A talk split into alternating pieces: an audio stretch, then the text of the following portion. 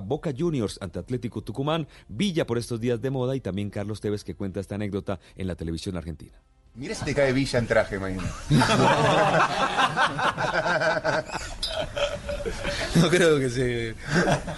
que se anime. Que, se anime a tanto. Lo vuelve. Villa está para, hablando de Italia, Villa o de Europa, Villa está, ¿lo ves? Conoces tanto del fútbol, ¿lo ves con futuro europeo?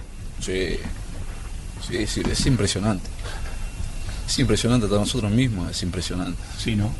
Ah, es impresionante. Tevez impresiona del muy buen jugador colombiano Villa. Bueno, muy bien, esto fue todo en deportes en Mañana Decameron es el cómplice de tus placeres. Enamórate de tu bronceado, tu pareja y la playa con planes de hasta el 30% de descuento. Pregunta por la disponibilidad. Aprovecha y compra ya en decameron.com. Línea nacional 018-051-0765. Puntos de venta de Cameron y agencias de viajes. Aplican condiciones. Operado por ser incluidos limitada. RNT 3961.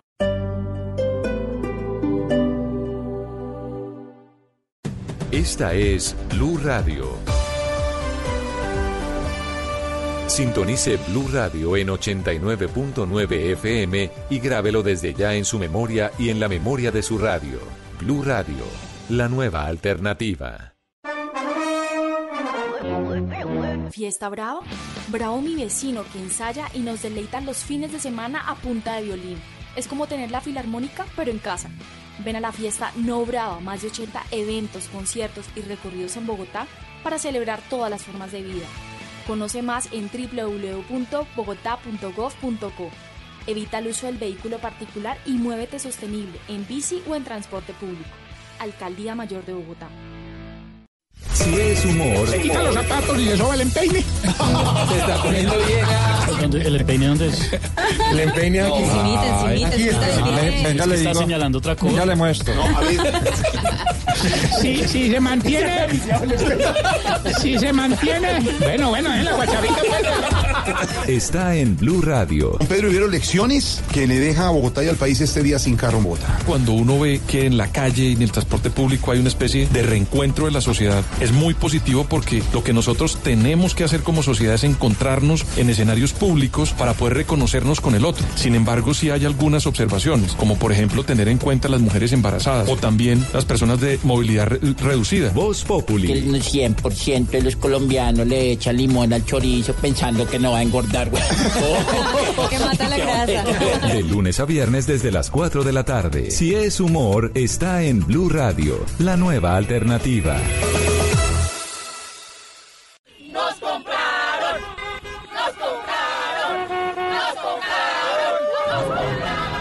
Estos carros ya descubrieron lo rápido que pueden ser comprados con Carro 123. Y en tres pasos. 1. Ingresa a www.carro123.com y recibe un precio preliminar. 2. Agenda una cita para revisarlo sin costo. 3. Obtén oferta de compra y transferencia de pago el mismo día. Así de rápido es con Carro 123. Términos y condiciones en página web. Hay personas que están cambiando al mundo, que están dejando al país en alto. En Mañanas Blue, queremos conocer las historias de esos colombianos en el exterior que le están aportando un grano de arena a la sociedad, al planeta. Escríbanos al correo colombiaestalaire@bluradio.com y cuéntenos quién es ese colombiano por el mundo que hay que enaltecer.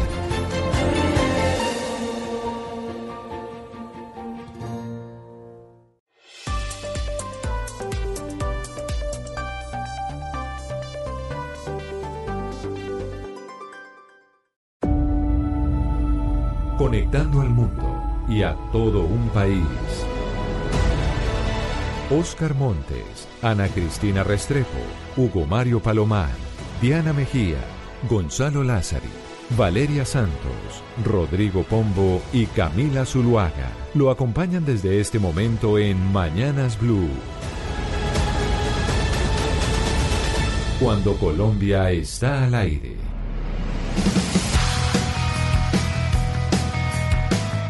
Es viernes, son las 10 y 34 minutos de la mañana. Seguimos en Mañanas Blue hasta la una de la tarde, ahora cuando Colombia está al aire. Usualmente los viernes son de música ligada a los estrenos, a esas canciones nuevas que publican los artistas dentro de las plataformas digitales. Pero hoy hemos decidido, en este caso, darle paso a los. Um, soundtracks o a las bandas sonoras de las películas que estarán o que están nominadas al premio Oscar que se va a realizar en el Teatro Dolby este domingo en Los Ángeles. Y obviamente hay que arrancar con parte de esa banda sonora, de esa música que nos deleitó con Joker, la película más nominada en este premio Oscar.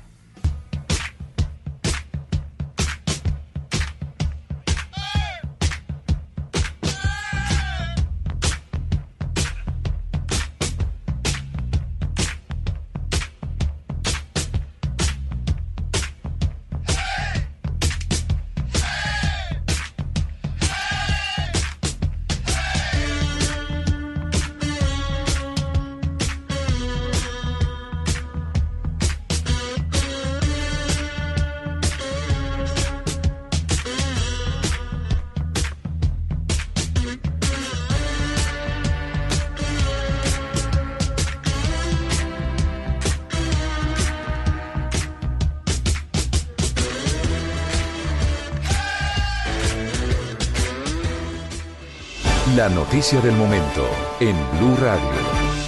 10 de la mañana, 36 minutos. Eh, lo interrumpo con eh, su música de viernes, don Gonzalo Lázari, porque tenemos una noticia del momento a esta hora en la Corte Suprema de Justicia, que tiene que ver con Aida Merlano. Y Rocío Franco, la dama de las Cortes, la dama de la Justicia, tiene precisamente esa información que dijo la Corte. Rocío, buenos días. Buenos días. Pues la Corte Suprema de Justicia acaba de pedir en extradición a Ida Merlano basado en el acuerdo bolivariano de 1911 que incluye los países de Colombia, Venezuela, Perú y Ecuador.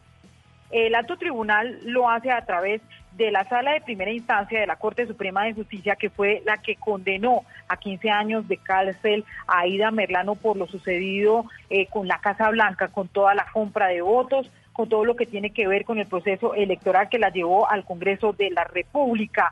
La Corte Suprema de Justicia ya ha notificado esta determinación al gobierno colombiano para que haga los trámites a través de la Cancillería. Pero entonces, si eso pide la Corte Suprema de Justicia, Rocío, yo sé que usted eh, pues es experta en, eh, en, los temas judiciales, pero si eso se lo deja a la Cancillería, la Cancillería ya ha dicho que ya ha dicho que eso lo va a hacer a través de Juan Guaidó y Juan Guaidó pues no tiene ningún eh, poder sobre las autoridades eh, venezolanas, sobre la policía, sobre el sistema judicial eh, venezolano. Ahí cómo funciona o qué es lo que pide la Corte. La Corte no, digamos que no entra a transar esa situación, sino que la Corte explica que sí hay un trámite que se debe obedecer, que es un acuerdo firmado desde 1911. Fuentes fuera del proceso nos han dicho que de todas formas, sea el gobierno que sea, se tiene que cumplir, digamos, estos acuerdos, que se tiene que ir más allá del tema de que si es Juan Guaidó o es Maduro, porque aquí lo que se está buscando es que se cumpla la ley y que se cumpla el ordenamiento jurídico colombiano en la medida que ya debe comparecer ante las autoridades colombianas esto de la Corte Suprema de Justicia.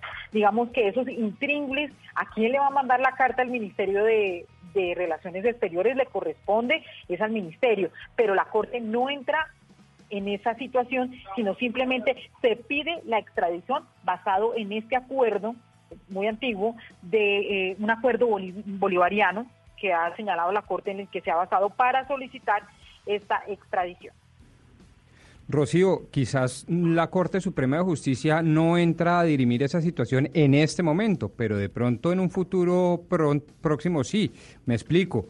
Eh, en este momento la Corte ha decidido que eh, la señora Merlano puede ser perfectamente objeto de la cooperación internacional a través de la figura de la extradición y le da a la Cancillería o al Ejecutivo todas las instrucciones para que lo haga. Pero si la Corte el día de mañana encuentra que el Ejecutivo le solicitó a quien no tocaba la extradición de la señora Merlano, puede seguramente insistirle y solicitarle al gobierno que, so pena de que incumpla una orden judicial, le solicite al gobierno de Nicolás Maduro la extradición de la señora Merlano, ¿o me equivoco? Ya lo ha hecho la Corte Suprema de Justicia el tema de las insistencias en materia de extradición, como lo hizo en algún momento en el caso de Andrés Felipe Arias. Insistió varias veces pero digamos que aquí como se trata de una situación de reconocer o no un gobierno, la Corte simplemente se limita a decir que requiere a esta persona a través de ese acuerdo internacional. La situación es que eh, la Corte no toma partido, sino que le remite esta solicitud para que quien haga la solicitud formal sea el gobierno colombiano. Sabemos la postura del gobierno colombiano que se la va a requerir a Juan Guaidó, que no tiene, digamos, en este momento eh, mandato sobre la guardia, sobre las personas que tienen en este momento a Ida Merlano, que es más, está declarando en un país ajeno a nuestro, donde sus dichos tendrían valor frente a algunos eh, señalamientos que viene haciendo en las últimas horas. Pero Ana Cristina, si esto recae sobre la Cancillería, si esto recae sobre el Ministerio de Relaciones Exteriores, básicamente ya el Ministerio de Relaciones Exteriores se ha pronunciado y ha dicho nosotros no tenemos contacto con el gobierno de Nicolás Maduro porque no lo reconocemos, tenemos contacto con Juan Guaidó y por más de que Juan Guaidó sea reconocido hasta por la China y la Conchinchina como presidente, no tiene mando allá. No tiene mando allá, no, tiene, no tienen cómo realmente extraditarla. Claro. Este es un trámite que sí o sí se tiene que hacer ante Nicolás Maduro si se quiere que Aida Merlano llegue a Colombia. Sí, que efectivamente eh, haya algún trámite, porque pues la- en realidad Juan Guaidó no tiene ningún mando en Venezuela. Pero Ro- Rocío, yo quisiera saber esa petición de extradición, cómo cambia o en qué cambian los cargos que tiene o que tenía antes eh, la señora Aida Merlano. ¿Cómo cambia eh, su situación al ser pedida en extradición? No, eh, sencillamente lo que la Corte quiere es que se cumpla la determinación de primera instancia de la condena de 15 años de cárcel. Hay que señalar que en este momento el proceso está en apelación en segunda instancia ante la Sala Penal de la Corte Suprema de Justicia. Cambia que ella debe estar respondiendo ante las autoridades, cambia porque la Corte dice que ella es un peligro para la sociedad y por eso tenía que estar privada de la libertad a raíz de la orden emitida y cambia porque la Corte Sí. y el Estado colombiano lo que pretende es que se cumplan sus órdenes y que no se burle el sistema jurídico colombiano. No, no, y Rocío, porque ella ya fue condenada. Ella ya fue condenada por la Corte 15 Suprema de años de Justicia. cárcel, primera Es decir, instancia. ahora lo que queda pendiente es la colaboración de ella en otros procesos que están abiertos y son en los que se espera que dé la- y aporte las, las pruebas y las evidencias de las que dice ser eh, conocedora. Y ahí yo tengo, ahí que- yo tengo una duda, Oscar, frente a e- ella ya está condenada, pero por ejemplo ya habló pues mucho de los Gerlain y de, y de los Char. Y acordémonos que Arturo Char, que va a ser el próximo presidente del Senado, es uno de los que está siendo investigado por la Corte Suprema de Justicia. Y yo aquí en medio de mi ignorancia jurídica, Rocío y doctor Pombo, tal vez ustedes me pueden ayudar. Todo lo que dijo ayer Aida Merlano sobre los Char, sobre Arturo Char, que tiene un, eh, un eh, proceso abierto en la Corte, ¿tiene algún tipo de validez como prueba para el proceso que tiene o todo lo que ella di- dijo allá no tiene ninguna validez en el proceso que estamos eh, llevando a cabo aquí en Colombia? No, ninguno. De momento la Corte Suprema de Justicia, inicialmente, por ejemplo, solo tiene que ver con aforados. Y hay que recordar que dentro de la condena, la Corte había ordenado investigar a otras personas que resultaron mencionadas en esta investigación sobre el tema electoral, donde está Gerlain y donde está eh, uno de los chats. Entonces, eh, digamos que eh, acá ahí, de- en el caso de la Corte, llega la competencia. La Fiscalía no puede validar, convalidar esas, mm, esas situaciones, porque ayer lo dijo el propio fiscal general de la Nación, no es un gobierno reconocido por el Estado. Entonces, digamos que ahí Claro. las autoridades están maniatadas frente a esa situación, aunque ya están investigando a Julio Gerlain por cuenta de una compulsa de copias de la por- propia Corte Suprema de Justicia cuando la condenó a 15 años de cárcel y, y hay una serie de investigaciones derivadas, pero ya estas ya son acusaciones específicas sobre el tema de la fuga que la tiene la Fiscalía General de la Nación, porque el tema de la fuga no es un acto del servicio como congresista, por eso está en la Fiscalía y no está en la Corte. Entonces, digamos que ya la Fiscalía también está funcionando, y así lo ha dicho el fiscal en las últimas horas, bajo ese precepto de lo que fue la fuga y de lo que le ha informado la Corte Suprema de Justicia a través de la compulsa. Como que la fuga llega en un momento a, a- a tocar el proceso que tiene en la Corte y a tener puntos comunes. Sí. Eh, yo creo, Camila, que lo dicho hasta ahora por la señora Merlano en Venezuela no cambia para nada el proceso en Colombia, ni el de las personas que están vinculadas al mismo. Lo dijo el fiscal encargado Fabio Espitia. Se mantiene la distancia frente a esa declaración conocida en las últimas horas desde Venezuela, pero además el fiscal dio a entender que era una estrategia de defensa. Pero creo yo además, Camila, que esta decisión de ahora de la, de la Corte Suprema Justicia, pues es cuestión de trámite simplemente. Lo que está haciendo la Corte Claro, pero es yo lo digo, notificar al eh, gobierno entiendo- de, que, de entiendo- que debe solicitar la extradición. De ahí Eh, a que eso suceda, pues Entiendo no- el trámite jurídico, pero por eso le digo, ustedes acá son los juristas, no yo. Pero si yo fuera un eh, fiscal investigador, si yo fuera un colombiano investigador, por más de que esas declaraciones que Aida Merlano dio en Venezuela no tengan ningún soporte para nuestras autoridades, yo sí escucho y empiezo a mirar si a través de esa línea que ella narró empiezo a investigar. Entonces digo, la, no la la oigo, no digo que, que voy a tomar ese testimonio de Aida Merlano como prueba, porque evidentemente entiendo, doctor Pombo, que eso no se puede, pero sí le puede dar una línea investigativa a quien está, a quienes, eh, quienes está investigando el caso y darle unas pistas de por dónde irse.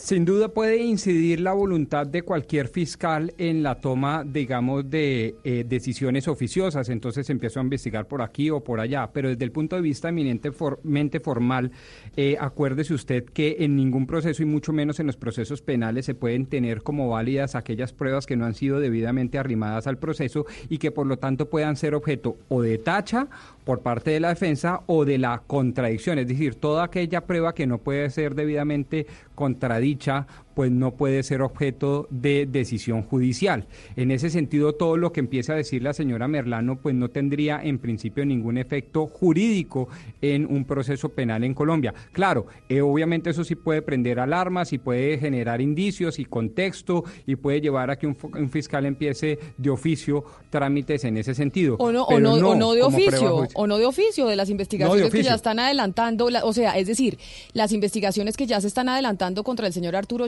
Charo, contra los señores Gerlein en la corte, si usted no puede tomar como prueba obvio el testimonio, pero eso le puede dar una línea investigativa, decir, oiga, tal vez yo me voy por aquí, tal vez tengo que buscar Pero, este, pero- eh, esta, esta declaración de alguien que mencionó la señora Merlano, y eso sí tiene Eso se- potestad el investigador de hacerlo. Pero es que mire, por Correcto, ejemplo, por ejemplo de la silla oficio, sí, vacía, que los colegas de solita. la silla vacía, Juan Esteban Lewin hizo un todo un eh, ejercicio de fact check. Entonces él dice el heno y la paja, y el heno es lo que es probable de las cosas que dijo, y la paja es lo que definitivamente De- es, es paja. mentira. Exacto, pura paja, es- efectivamente. Y en cuanto a Arturo eh, Char, por ejemplo, de Arturo Char, dice que es algo que está dentro del heno, es decir, que es algo probable, porque ella en Venezuela dijo que Arturo Char, mientras ella estaba en la cárcel, le había dicho que le iba a ayudar a quitarle los cargos. Eso es una probabilidad. Y en cuanto a lo que dice que es pura paja, pues también hay- menciona a los Char, porque ella dice que todo es una conspiración de Vargas Lleras y de Néstor Humberto Martínez, y pues Vargas Lleras es Pero- pero aliado de mire los que- Char. Entonces ahí es donde se empieza eh, a decir, o sea, cogiendo cada una de las afirmaciones, diciendo que hay algunas que son pues completamente falsas y otras pues están en el campo de lo probable. Es un ejercicio Pero- muy pero- recomendable de, de- de fact check de lo que puede ser y de lo que definitivamente no puede ser. Pero, Ana Cristina, la lectura tiene que ser política. O sea, en este momento la lectura es política, más que jurídica. El escenario en el que se está moviendo todo en este momento es político y mediático, más que judicial. Pero usted sí cree que decir- esto tiene un efecto político, Oscar? O sea, es decir, por ejemplo, en el, en, eh, en el reino de los, de los Char y los Gerlain, que es su tierra, eh, Barranquilla, la costa caribe, ¿usted cree que estas declaraciones de Aida Merlano tienen un impacto en, eh, en estos, en el poderío político que tienen estas casas Mm. o no? Diga, digamos, Camila, que mire, hay unas, hay unos, unas declaraciones muy generales que, que se conocen, digamos, que se presumen, que es la corrupción política, macro. Yo lo que creo es que hay que aterrizar todo ese tipo de, de- de declaración, de información que ella da, que es gravísima, y llevarla al terreno de la evidencia, al terreno de las pruebas. Claro, pero se lo pregunto, se lo pregunto pruebas- como, como se lo preguntaba yo, por ejemplo, a Juan Camilo Merlano sobre Donald Trump en, en los Estados Unidos con las pruebas sobre el impeachment y el Ucrania Gate, y que estaban presentando unas pruebas muy poderosas, Sí. y si eso le había hecho daño político al presidente Trump, y realmente no le hizo ni cosquillas. Entonces, eso es lo que yo pregunto. En el término político, ¿realmente afecta a estas casas tan poderosas eh, en, en Barranquilla, a la casa Char y a la casa Gerlain, lo que pueda llegar a decir a Aida Merlano, sí o no, por más de que Pero- sea verdadero o falso? Pero digamos que en este caso la lectura sería política y electoral. Es decir, ese, esa, ese, ese daño político se va a traducir posteriormente en un daño electoral. Yo diría que no. Yo diría que no. Es de es- entre otras cosas, Camila, porque Barranquilla y la región Caribe sabe exactamente quién es Aida, Aida Merlano. O sea, cómo fue su ascenso, cómo comenzó en la política, cómo llegó hasta donde llegó y de qué y cuál fue el apalancamiento que tuvo desde el punto de vista político y electoral. De tal manera que yo, yo sigo pensando que eh, si esto no se lleva al terreno jurídico, al terreno judicial, al terreno de las pruebas, vamos a quedarnos en el escándalo mediático que es en el lo que le mismo conviene a y, Maduro. y la gente sigue votando igual y seguiremos teni- teniendo por sécula seculorum los escándalos de corrupción que, hoy tenemos. Camila, pero hay algunas afirmaciones que uno dice que son pasadas. Cuando ella dice que ella lo que quería era mostrarles a los Herlén y a los Char que esas prácticas corruptas estaban No, bueno, equivocadas pues y eso que no ella, se lo y cree que ella venía a purgar. Oh, pero por favor. Sí, eso se sale de toda. Eso no, eso si- no se lo cree nadie, si hay un- evidentemente. si hay una persona que encarna la corrupción política es ella, entre otras, Eh, eh, entre otras, ella ella. Y, y- y las casas políticas de pronto que estaban detrás. Claro, eso, es lo, sus eso es lo que tiene, porque si Pero- ella encarna la corrupción política, lo que sí no se cree nadie tampoco. Así como uno no le cree a ella que ella le quería demostrar a los y a los Char cómo se hacía política de manera sana, uno lo que no cree es que ella sea una corrupta sin el apoyo de estas dos casas. Eso sí es lo que también cual, es quiero- imposible de creer.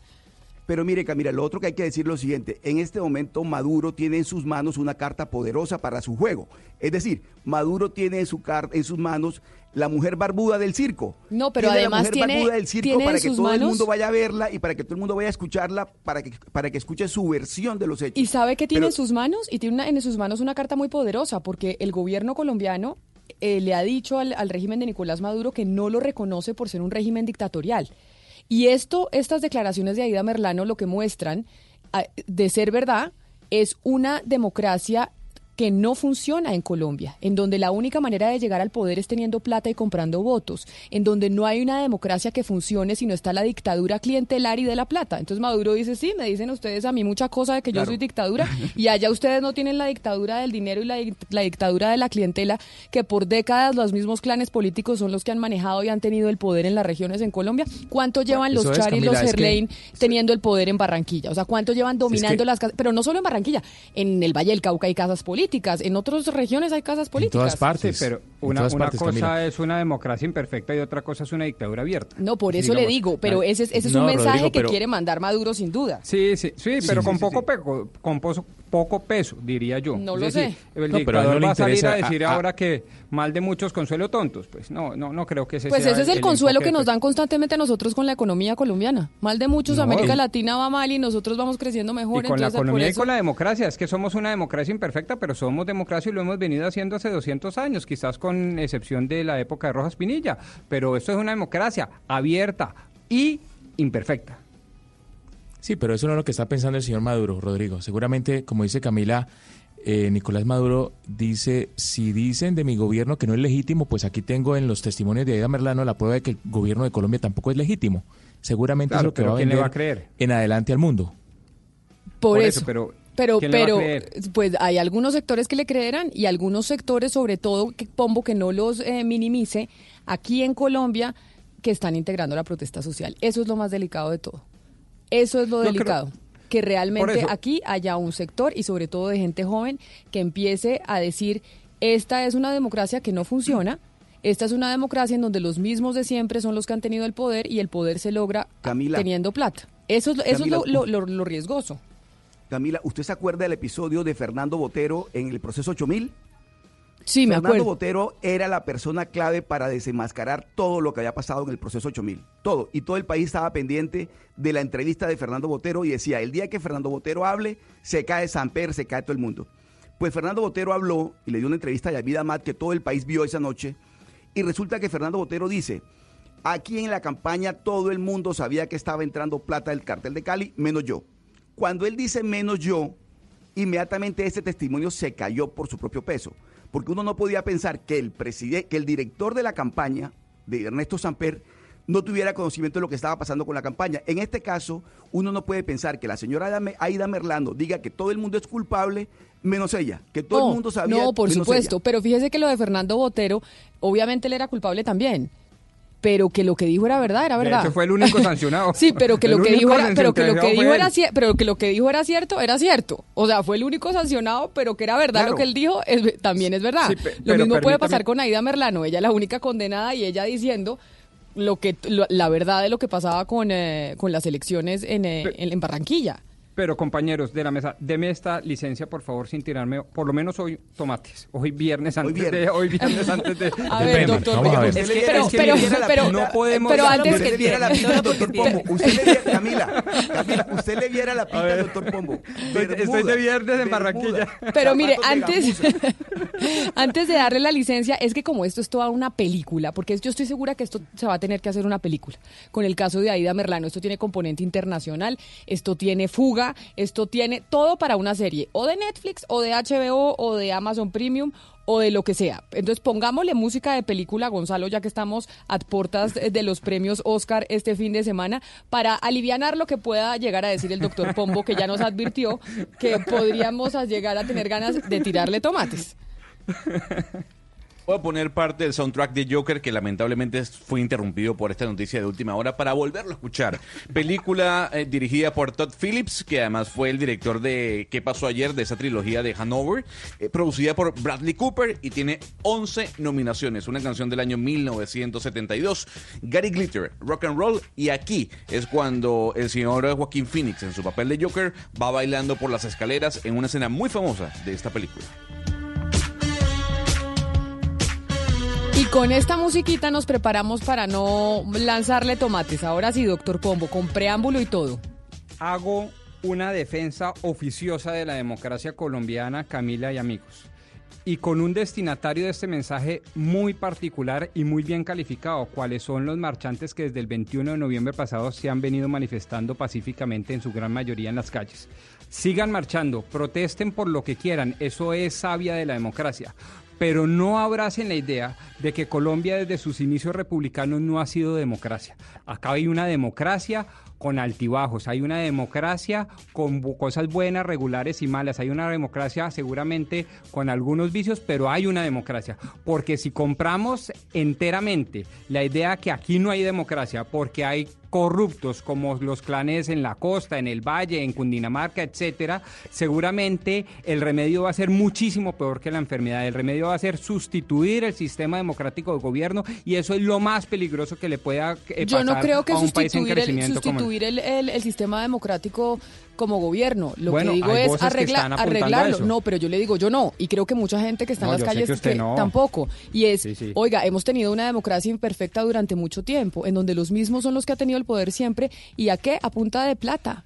Entonces, eso No, es lo que hay que arreglar para que poder tener una democracia que funcione y que realmente los que estén gobernando sea la gente que represente a quienes están en las calles.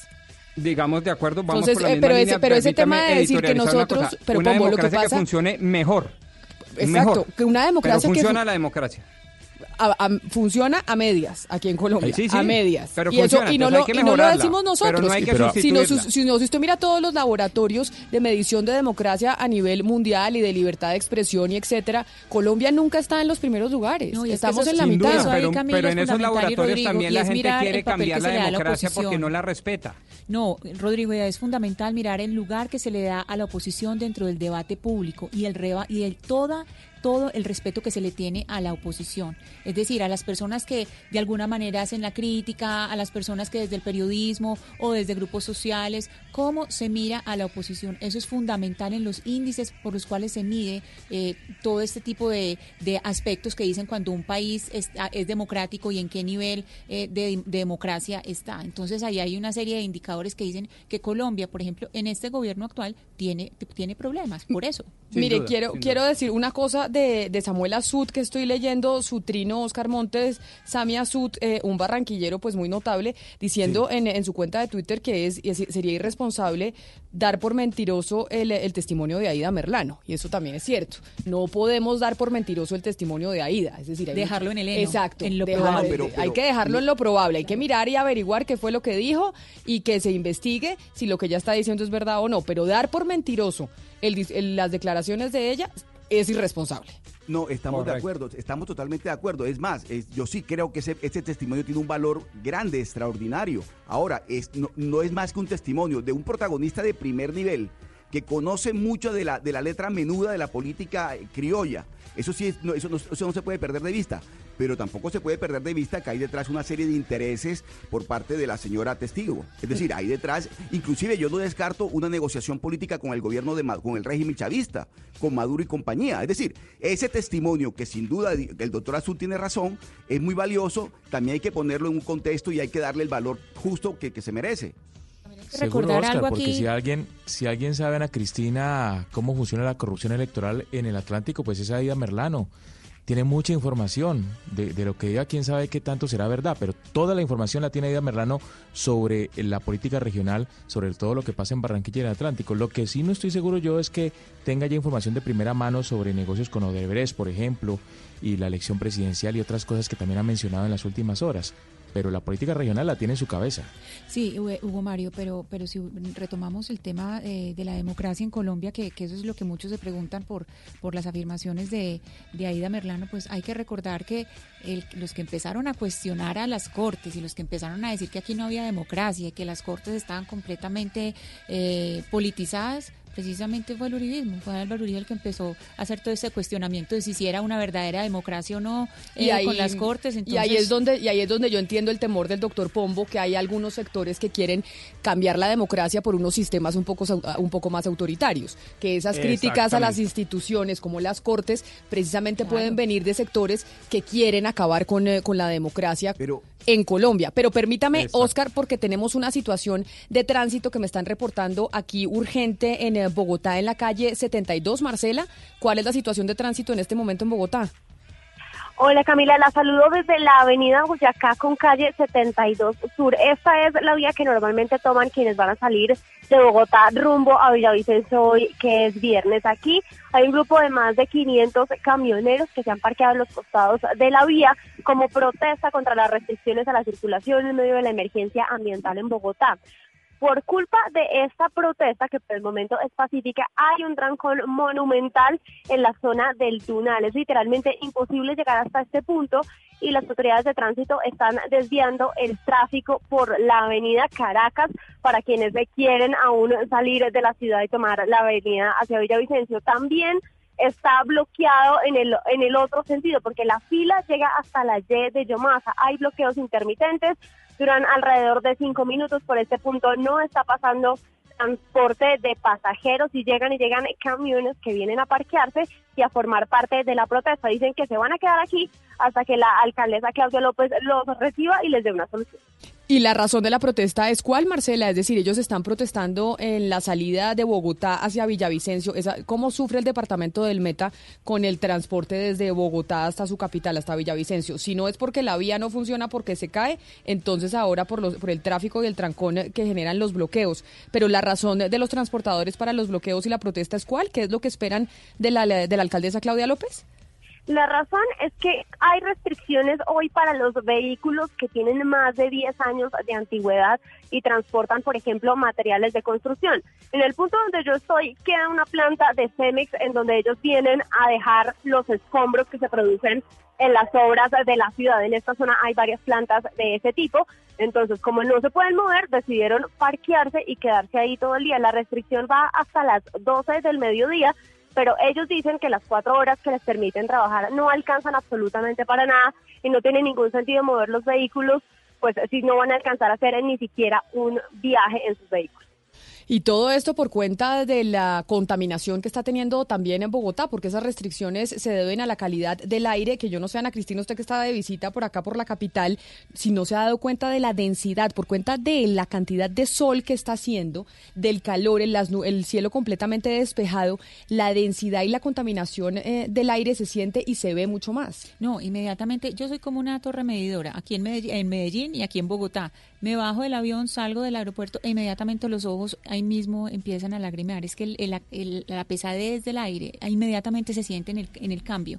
Y eh, además porque los que venimos de Medellín, muchos venimos desde Río Negro, que es otro, otra calidad del aire muy distinta. Entonces el impacto al bajarse del avión es impresionante, pero también hay algo relacionado con las estaciones medidoras, porque pienso que las, creo que las estaciones medidoras no dan el registro del momento, es decir, el registro es, es un, tiene un, un retraso.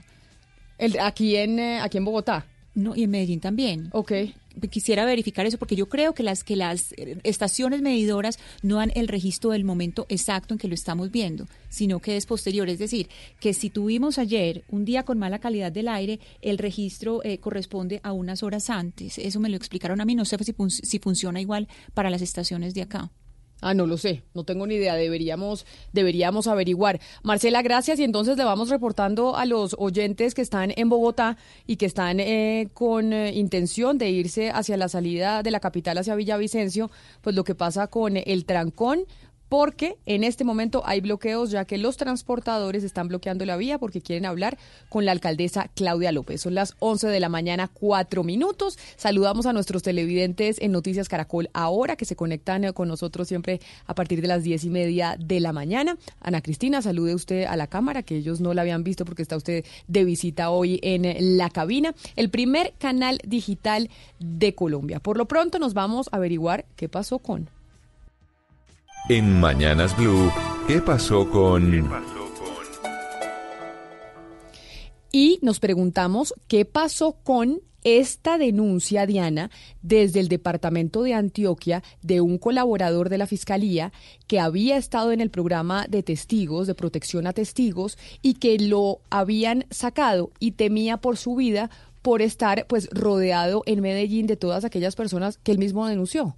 Sí, Camila, se trata precisamente de Henry Giovanni Cifuentes Ortiz, eh, testigo estrella contra alias Vallejo, que se encuentra hoy eh, recluido en la cárcel eh, de Cómbita en Boyacá.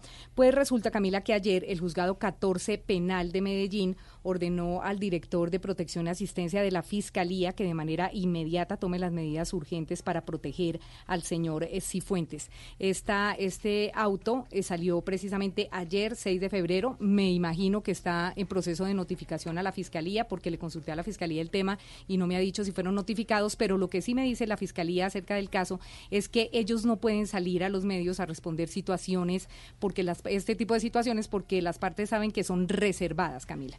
Ellos lo que dicen es que sobre estos hechos tiene la atención legal oportuna y propia dentro de los términos de ley como hasta ahora se ha hecho, pero que no puede salir nadie de Fiscalía a decirnos nada porque son hechos reservados y ellos tienen que guardar la integridad tanto del testigo como del caso. Pero y entonces el testigo denunciaba que corría peligro su vida. ¿Qué pasa con eso? ¿Qué pasa con si algo llegase a pasarle al testigo? El testigo sigue en este momento en un hotel en Medellín, como él no lo dijo, en un hotel pago por la alcaldía de Medellín. Entonces él sigue ahí y está esperando exactamente a que se cumpla este fallo del juzgado que salió ayer. Él dice, yo estoy esperando que se cumpla este fallo porque aquí dice en mayúscula de manera inmediata.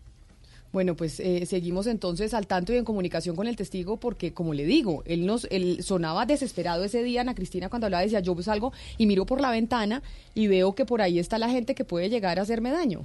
Sí, además porque es un, caso que hemos visto que es eh, no es un caso aislado, sino que hay varias personas que presentan el mismo el mismo tipo de, de tratamiento que primero se les promete de todo para poder para que sean eh, hagan esa delación y ya después de eso pues no se les cumple con todas las condiciones que inicialmente pues se les había prometido. Exactamente, y más como en este caso que dio con la captura de las personas responsables, que fue por el tema que lo buscaron las autoridades. O sea, él dio los resultados que esperaba la fiscalía, entonces lo mínimo para él es que la fiscalía pues lo proteja. Gonzalo, gracias Diana. Gonzalo, hoy es viernes, hoy es viernes y yo sé que no estamos de estrenos, pero estamos de música, de películas, de bandas sonoras. Y quiero que me ponga una, a ver si tiene por ahí, que nos pueda recordar a la Navidad. Yo no sé si hay alguna película nominada a los Oscar que nos pueda traer algún eh, ritmo navideño. ¿Tiene por ahí en su repertorio? A ver, tengo en el repertorio guardado, eh, hay que decir que Klaus eh, es la película en cuanto a Navidad se refiere que está nominada dentro del Oscar, es una película que es animada, está mm, nominada en este caso como mejor película animada, pero antes de Klaus yo quería retraerme un poco al debate que tuvimos aquí en el programa sobre Los dos papas, esa película que muchos criticaron porque tenía muchas partes de ficción, eh, no, contaban realmente la realidad de ese encuentro entre Benedicto y Francisco. Y haciendo memoria eh, de nuestra discusión, aquí le traigo una versión que hace Ray Conniff del clásico Bésame Mucho, que forma parte de ese soundtrack.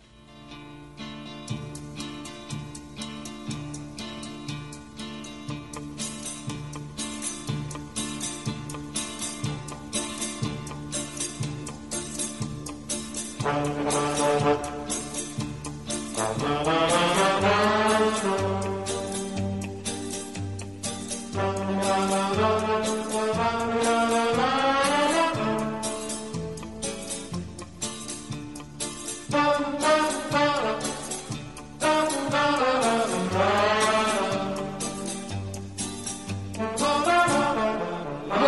No teníamos como una canción navideña, pero esta sí me gusta mucho. Creo que sirve don Hugo Mario Palomar eh, para preguntarle cómo así que en el, en el Valle del Cauca están celebrando la Navidad en febrero. Sí, en una población específica, Camila. Quinamayo es un corregimiento que está ubicado en, en Jamundí, en el municipio que está más al sur del departamento del Valle del Cauca. Y es, Camila, el, el único lugar de Colombia y creo que del mundo en donde la Navidad se celebra en el mes de febrero. Por tradición, entre el 14 y el 17 de este mes, eh, cada año allí en Quinamayo se realizan diferentes actividades para adorar y para recibir al Niño Dios, que entre otras cosas, Camila, es un Niño Dios afrodescendiente. Usted seguramente ha visto fotos o videos eh, eh, que son muy curiosas porque se ve que el Niño Dios es un Niño Dios negro. Y pues obviamente eh, esto genera eh, gran eh, romería durante esta época del año, cantidad de turistas llegan para celebrar la Navidad allí. Y todo, Camila, porque desde hace mucho tiempo estas comunidades afro que trabajaban como esclavas en haciendas de esta región de Colombia, pues solamente tenían descanso en, la, en la segunda quincena del mes de febrero y era justamente cuando ahí esperaban la llegada del Niño Dios. Doña Vanessa Peña es una representante de las eh, comunidades afros de Quinamayo, del Consejo Comunitario de ese corregimiento. Doña Vanessa, bienvenida a Blue Radio. ¿Cómo está usted? Don Hugo Mario, bien, gracias. Gracias a ustedes por la invitación. Bueno, cuéntenos desde cuándo y por qué razón eh, ustedes reciben al Niño Dios a partir del 14 de febrero.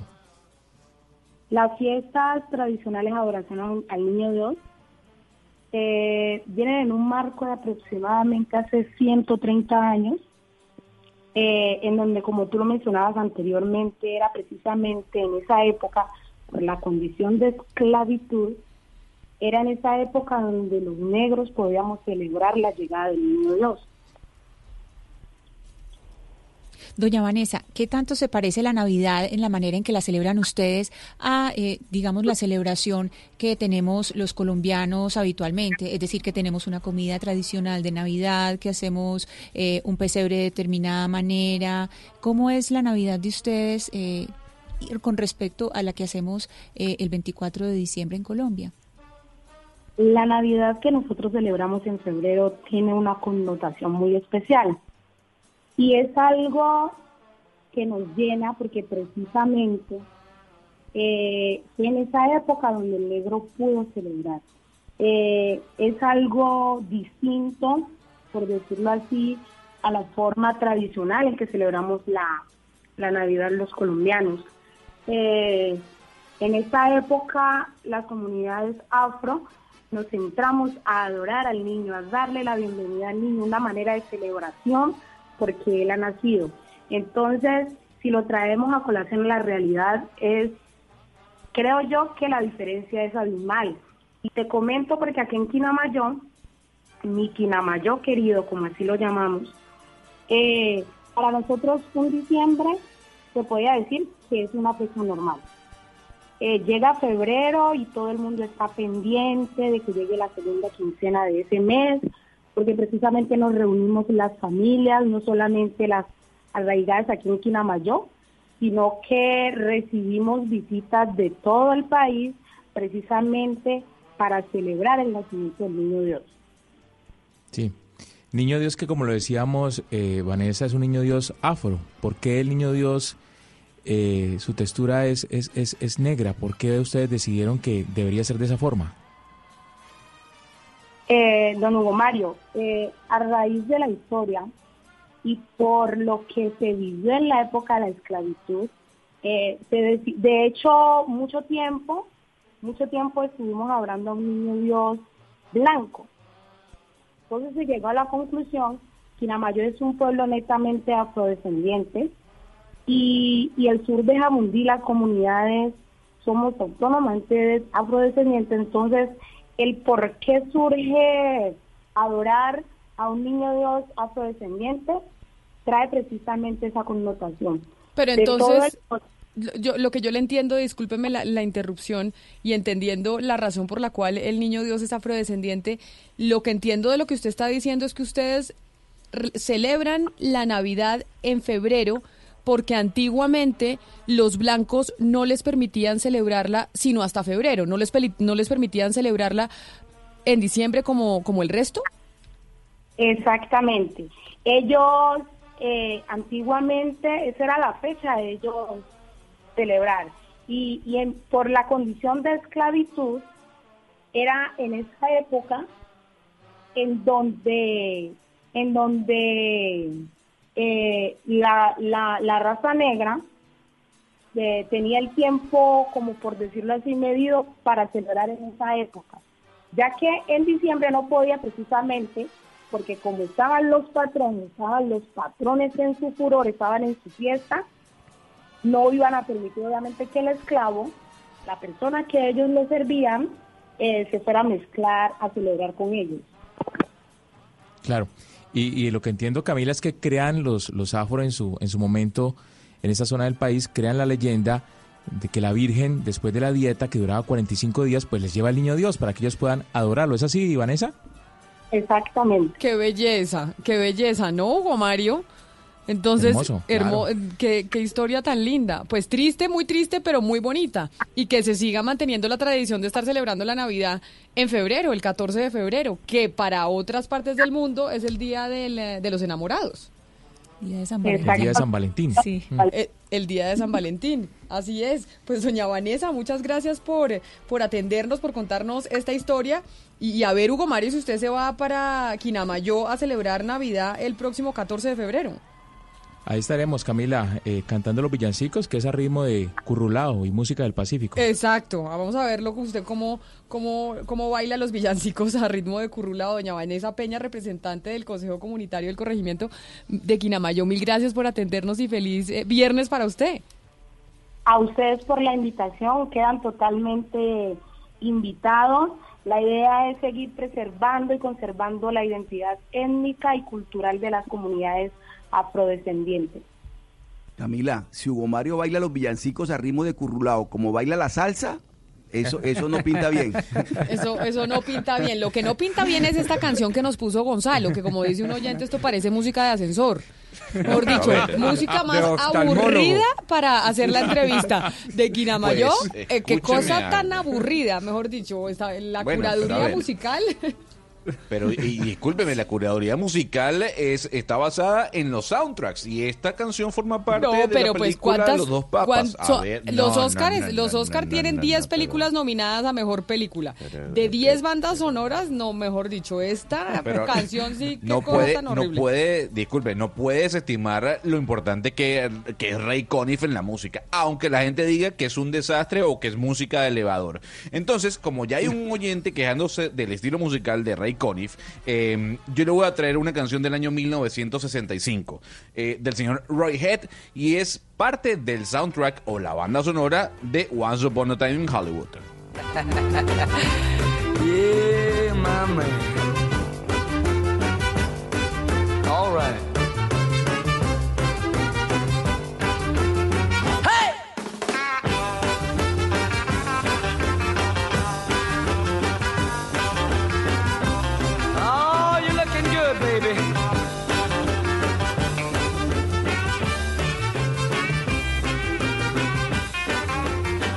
Bueno, Camila, yo no sé si me basean por la música y también me basean porque yo no traduzco el nombre de las películas. Entonces, para las personas que no saben inglés, eh, antes de que me baseen, eh, o me baseen, como dicen ustedes, eh, eh, la traducción del título de la película de Tarantino es Érase una vez en Hollywood. Y, esa, y esta película, dentro del soundtrack, tiene la canción que está sonando al fondo para que no me digan, Gonzalo traduce todo. En inglés se dice Once Upon a Time in Hollywood y en español Eras una vez en Hollywood. Nosotros con las bandas sonoras, las, las canciones de las películas nominadas a los premios Oscar este fin de semana, pero hay una noticia importante que llega desde Washington, Ana Cristina, con la Organización de Estados Americanos de una condena y un pronunciamiento, unas medidas cautelares que protegen a una mujer colombiana que era maltratada por eh, su pareja sentimental. Sí, Camila, así es. Eh, resulta que la Comisión Interamericana de Derechos Humanos, que es un brazo de la OEA, eh, recibió la solicitud de una señora a la que se refieren como señora Marta. No sabemos quién es. Exacto, es, es una forma de protección. Y lo que hace es exigir medidas cautelar, cautelares porque estamos hablando de una señora que desde el año 2015 había puesto denuncias contra su expareja por maltrato familiar. Ella había desistido en una primera instancia de esas denuncias por eh, presiones de eh, Jairo, Jairo es como, como llaman a, a la expareja, y finalmente el 21 de diciembre ella decide acudir precisamente a la Comisión Interamericana de Derechos Humanos para pedir medidas cautelares para que la protejan. Hay que tener en cuenta que el eh, 14 de marzo del año pasado, la expareja de, de la señora Marta había, eh, había disparado, había agredido con arma de fuego no solamente a ella, sino a su hija y a su primo. Ella y su hija estuvieron un mes en cuidados intensivos. La hija de ella tuvo que pasar, eh, a, a- estuvo, está, mejor dicho, eh, bajo eh, la tutela de su padre biológico, eso por iniciativa del... eh, por una orden del Instituto Colombiano Ana de Bienestar Cristina, Familiar. pero ¿qué significa para esta señora esas medidas cautelares? Es decir, ¿por qué esta noticia es importante? La noticia es importante, Camila, ¿por qué? Porque es un caso de violencia intrafamiliar en que un organismo internacional le dice al Estado colombiano, primero le pide al Estado colombiano, desde diciembre pasado, le dice, mire, yo necesito conocer todo el proceso de la señora Marta para saber qué es lo que está pasando. Finalmente, el te- eh, en, en fe- en enero, primi- principios de enero, mediados de enero, el Estado colombiano le responde a, a la OEA, pues a este organismo de la OEA, y dice, sí, este es el proceso, entonces dice, usted, una medida cautelar quiere decir, ustedes deben proteger a esta persona porque su vida está en peligro. Es decir, tenemos indicios ya, eh, mejor dicho, Pero es un hecho de que, que, le la haya, de que ella le corre haya peligro. tocado a una señora irse hasta la Comisión Interamericana de Derechos. Humanos para que la protejan porque la puede matar su esposo. Sí, claro, y que además ella haya aceptado que le pasen la tutela de la hija al esposo porque ella, es decir, se siente en un peligro tan grande que está dispuesta a estar lejos de su hija con tal de proteger eh, su vida. La cosa es que esta señora además se ha movido de municipio, ella se, se, se movió a otro municipio, se mudó a otro municipio del Valle del Cauca y la expareja siguió para ese municipio. Entonces, aquí hay un caso no solamente de violencia eh, intrafamiliar, sino que esta persona pues la, la va persiguiendo para donde ella se va trasladando, este señor la, la traslada, la persigue. Entonces hay un caso eh, bastante grave y, y claro que se sienta un precedente, Camila, pues porque ya es acudir a instancias internacionales por casos de violencia intrafamiliar. Lo increíble es que por casos de violencia intrafamiliar toque recurrir a instancias internacionales y eso no se pueda solu- solucionar en nuestro territorio. Eso es lo increíble. Sí, sí. 11 de la mañana, 21 minutos. Gonzalo, usted hoy no le pegó a la música. Esa música está muy Pero, aburrida. Ah, bueno, pero qué, pero diga, a ver, yo, yo le voy a decir algo. ¿Le gustan los Beatles o no le gustan los Beatles? Me gustan los Beatles, pero no, lo voy a quitar de la música hoy porque usted hoy no lo logró. Esa música ver, esa está entonces muy dígame. aburrida. Esa sí está buena, a mí sí me gusta. Pero esa. a ver, entonces dígame qué canción quiere escuchar del, del, del Oscar, del no, Oscar. No, no, no, le traigo mejores canciones. Le voy a traer una canción que estoy segura que a todos les va a gustar y los va a alegrar y los va a poner de viernes y a bailar. Porque esto que usted nos está poniendo hoy es de ascensor.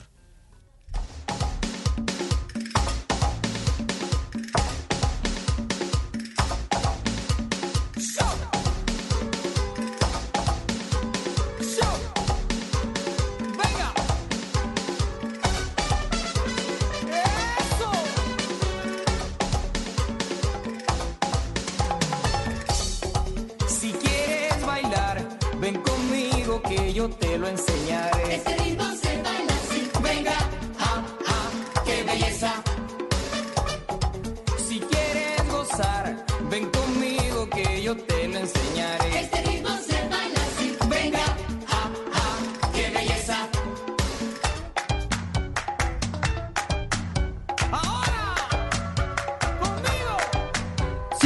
Bailar, Gonzalo, si quiere bailar, doctor Pombo, a ver si vamos a bailar con Chayanne el próximo 2 y 4 de abril, que se presenta aquí en, em, en Bogotá. El 2 de abril en el Movistar Arena. Y en Cali va a estar allá Hugo Mario, también presente, el 4 de abril. Así que nos vamos a bailar con Chayanne, porque si no esa música que nos estaba poniendo Gonzalo nos iba a poner a dormir. Bueno, pues es que la competencia es muy alta. A ver, exacto. Estamos compitiendo con las hombreras en su momento de Ana Cristina y de Diana mi- mientras bailaban. Este ritmo se baila así, ¿no? En la década de los No, no, 80, no. o sea. Es que, eh, es que de los grandes músicos es Chayanne, estamos de acuerdo. Es que ya pues es, es- o sea, le faltó poner a Miguel Bosé o a Franco Evita y ahí sí ya insuperable. Pero no porque Chayanne nos pone a bailar. Chayanne nos pone a bailar, Miguel Bosé y Franco de Vita no tanto. Franco de Vita nos No, pone Miguel Bosé sí. a bailar. Miguel Bosé, Sí, sí, también. también. Claro. Camila, perdone mi ignorancia. ¿Chayán fue menudo? ¿Fue uno de los menudos No. o él nunca llegó a ser No. menudo? No, él fue chamo. no. Él ¿Qué era de los chamos? Es que de los, era de los chamos. Sí, de esos grupos de, de jóvenes adolescentes que eran menudo, los chamos. eh, él era de los chamos, pero pues menudo era. menudo fue Ricky Martin. Sí, claro, Ricky no, Martin. No, ah, Sí, sí, Ricky claro. Martin, Ricky sí. Martin, sí. Claro, Ricky Martin, claro. sí, Y fue Pedrito Martin. Fernández también. Rosa. Pedro Fernández también fue, fue menudo o no. Pedro Fernández fue No, menudo. Creo que sí. No. Ese, No, no, Pedro no, no, Fernández no, no. no. Pedro Fernández. ¿qué? Pedro Fernández ¿No? fue el de la Si mochila quiere azul. verificamos, si quiere no. verificamos, pero yo me siento autoridad en menudo. Sí, no, sí. ¿En serio? No, Pedro Fernández acá me están diciendo que era alcanzar una estrella, es verdad. Sí. Ay, deberíamos, deberíamos buscar esa canción de alcanzar una estrella porque eso es por lo menos infancia mía. Eh, y él era el de, mu- de la novela de Muñecos de Papel. Claro, pero es que acuérdense que Muñecos de Papel era alcanzar una estrella era la primera, primera edición. Ah, y después era Muñecos de Papel. Y la primera alcanzar una estrella era con Eduardo Capetillo. Sí, correcto. Uy, ya, Dios. Si va a seguir con ese relato, mejor dicho, ni hablemos. Vamos a llegar Con a... Eduardo Capetillo. Y ya la segunda, que era Muñecos de Papel, en Era medio de con la Ricky. fama, era con Era Ricky con Ricky Martin, y con Thalía. Sasha, Talía, Sasha. No, pues mejor dicho, esto nuestra infancia. Ahorita debería, busquemos eh, alcanzar una estrella, la canción y muñecos de papel en medio de la fama, que eso No, pero en serio hace- que la mochila azul fue el primer éxito de Pedro Fernández. Claro, pero fue película ¿Verdad? además. Película, El claro. primero y Sí, el único. claro. Y calidad era Timbiriche. Timbiriche. Sí. No, Camila, de, de menudo no podemos, a, a ver, a lo que es a Diana y a mí no nos pueden alegar de menudo porque somos No. autoridad de primera mano. Y Gonzalo, ni de Chayán, porque acá usted tiene a dos fanáticas de Chayán que van a estar en primera fila el día del concierto en el Movistar Arena en Bogotá el próximo 2 de abril. Yo también. Porque viene Chayán a, a Colombia. Pombo también, porque cuando tenía pelo, eh, Pombo cantaba estas canciones y bailaba estas canciones. Sí, sí, Entonces- sí, es, es así, sí. Fiesta en América, por ejemplo, Torero, que vino ya despuesito, ¿cómo no? Sí, sí. Lo que Ay, pasa no, es que hay que claro. decir, Camila eh, y doctor Pombo, yo no voy a preguntarle la edad a ninguno de ustedes, pero es que la, la carrera de Chayanne comenzó en el año 78. Eh, pasó después eh, en los 80 como solista, en los 90. O sea, el señor tiene una larga década musical y yo necesito reivindicarme con ustedes, con los oyentes que me están vaciando, gracias a su, a su comentario, Camila Zuluaga. Y por qué no darle la bienvenida a Chayanne, que en medio de tanta discusión, en medio de tanta cháchara, nos acompaña a esta hora desde la ciudad de, Miami. Señor Chayanne, gracias por acompañarnos hasta ahora en Blue Radio. No, es un placer, Gonzalo. Eso suena muchos años. no, pero ha sido, ha sido muchos años de alegría, de, energía, de, de satisfacción, de, de cariño de la gente. De verdad que una carrera muy bonita, mucho trabajo. Ha habido dedicación absoluta, 100%, pero feliz, feliz de todo. Mire, Chayanne, eh, aquí comentábamos que nuestros compañeros de trabajo, que son más longevos que uno en este caso, que es Millennial, bailaban estas canciones, o por lo menos esta canción que está sonando el fondo. Y cuando uno va a un concierto de Chayanne, uno se da cuenta que son dos horas de baile, de felicidad. Usted no para. ¿De dónde saca tanta energía? Dos horas sudando, Gonzalo, sudando.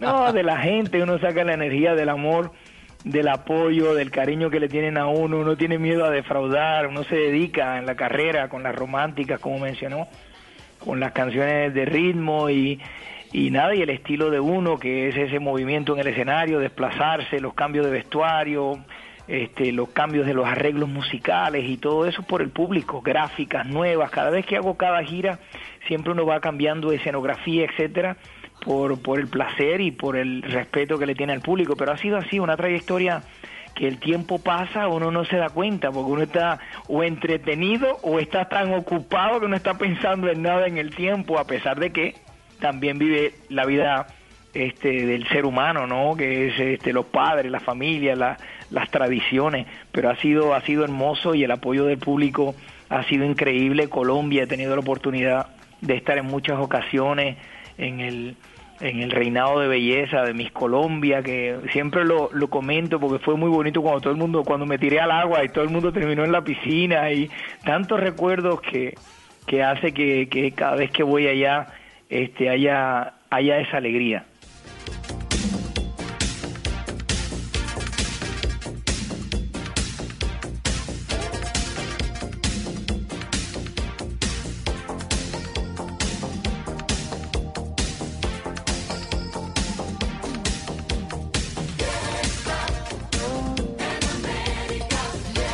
Chayanne, y como podemos escuchar con estas eh, canciones que hemos puesto, pues desde que comenzó su carrera lo hemos escuchado en diferentes facetas musicales, como la balada, como el pop rítmico. Hoy, ¿cómo se define usted musicalmente hablando? Si uno menciona a Chayanne hoy 2020, ¿cuál es su definición musical? Sigue siendo pop, sigue siendo pop porque siempre ha habido fusiones de otros ritmos, soft rock, más tropical, pero siempre este, te da la libertad de hacer e- esas fusiones. Ahora mismo con, con el Choca Choca que tuve featuring a, Osuna, con, con Wisin en ¿Qué me has hecho? Con el 2014 cuando se hacía el disco completo, viene un featuring con Yandel, con ese sonido del reggaetón que tanta fuerza ha cogido, que lo podemos ver ahora mismo en las próximas nominaciones del Billboard, ha sido lo más nominado lo que es el reggaetón, o sea que ha agarrado una fuerza ese estilo musical y el pop y en mi caso y yo siendo de Puerto Rico también es algo orgánico, algo normal que yo pueda hacer con la salsa, con el merengue, con el reggaetón, con todos esos sonidos tropicales, este fusión y, poder compartir con esa con, con esos exponentes del género.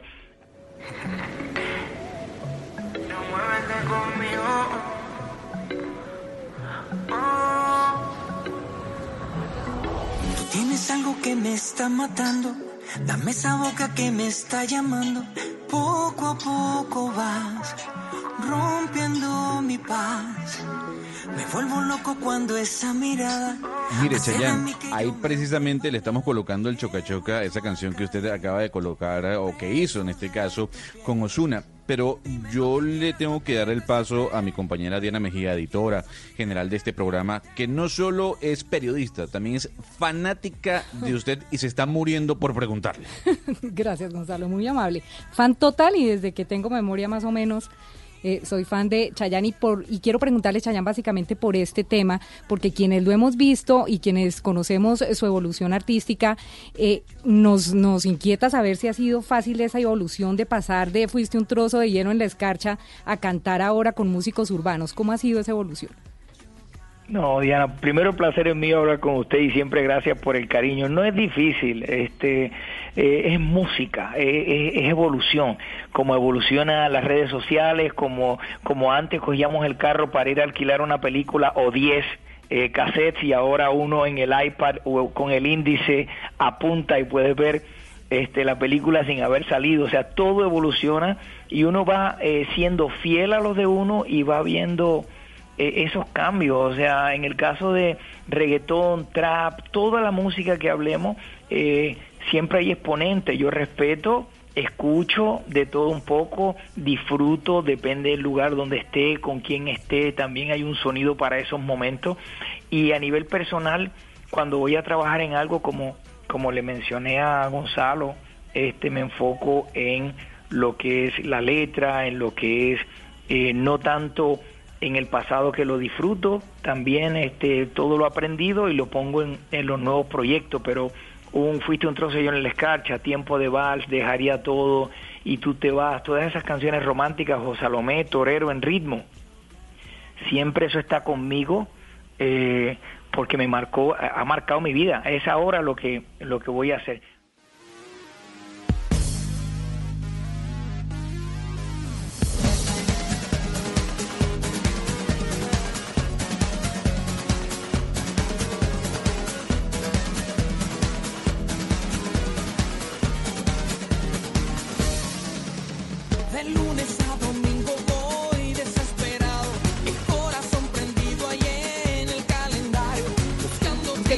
Canciones de Chayanne son buenísimas y por eso quiero preguntarle, Chayanne, por el eh, género de la balada. Porque uno siente como que frente al regatón ha perdido muchísima fuerza. ¿Usted cree que hoy las personas no tienen interés en oír canciones románticas ligadas a la balada, como por ejemplo las que le gustan a mi compañero Hugo Mario Palomar en Cali? Lo romántico siempre va a estar, o sea, siempre va a existir el amor, el desamor y eso siempre va a estar. Balada como término o canciones románticas, siempre va a estar, la salsa va a estar, siempre menciono es un género y, y es cultura detrás de, de esa música, igual que el flamenco en España o, o este el tango en Argentina o la música mexicana, eso nunca va a parar, eso es, eso es una tradición. Este, y lo romántico eso es, algo natural, eso es la naturaleza, eso es el ser humano, siempre va a haber el amor y eso no, no va a parar. El, sonido, este, eh, van a haber cambios, pero pero uno se, se adapta. Yo voy a seguir fiel a, a mi estilo con la, con la evolución musical, haciendo featuring con, con otros artistas cuando venga la, el momento, pero, pero creo en el romance, creo en lo romántico, mejor dicho, y eso va a seguir para siempre, desde mi punto de vista, ¿no? Chayanne, eh, basados en lo que algunos comentan eh, de que el reggaetón es más melódico que en cuanto a contenido se refiere, ¿usted cree que hoy, y también tomando en cuenta lo que preguntaba mi compañera Camila, las personas prefieren una buena melodía por sobre una buena letra en una canción?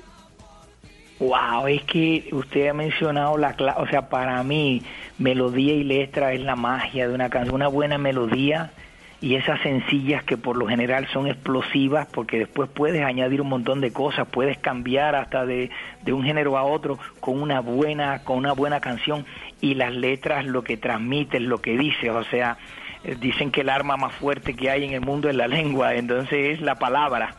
Entonces yo creo que esa combinación siempre va a ser. Ahora, no haciendo el disco completo, que uno hace un cuerpo musical.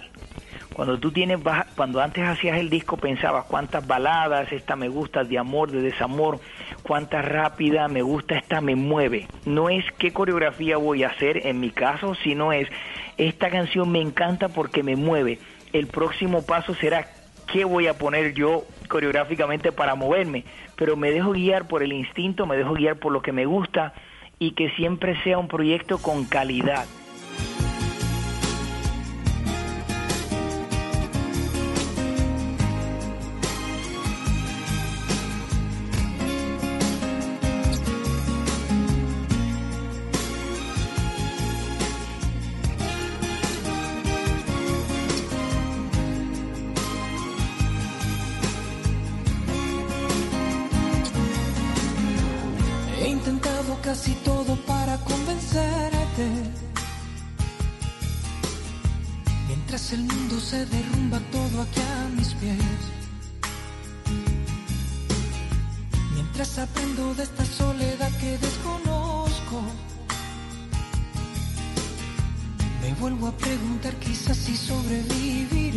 Ver, Diana, usted que está enamorada de Chayanne, Enamorada entonces no sabíamos que era tan conocedora. No, soy súper conocedora y le quiero preguntar básicamente por esta gira desde el Alma Tour a la que debo confesar, ya fui el año pasado, mis hijos me regalaron la boleta de Día de la Madre. Eh, esta gira Chayanne lo ha llevado a realizar 82 conciertos por 18 países. ¿Cómo hace usted para consolidar una familia tan bonita como la que usted tiene? Porque tiene una familia preciosa. ¿Cómo hace para conservar una relación estable eh, a la par con una carrera exitosa que lo ha llevado por todo el mundo? Es un trabajo, digo yo siempre como cualquier otro. Este, los trabajos algunas veces exigen que tú viajes, otras veces no, pero te exigen largas horas en la oficina. Este, algunas veces esas largas horas no puedes estar en el teatro de la, de la, del primer grado, del tercer grado, cuando estaban presentando, qué sé yo, lo de la Navidad o lo del Día de Madres que usted acaba de mencionar, que es tan maravilloso. Un abrazo a todas las madres, porque todos los días son Día de Madre.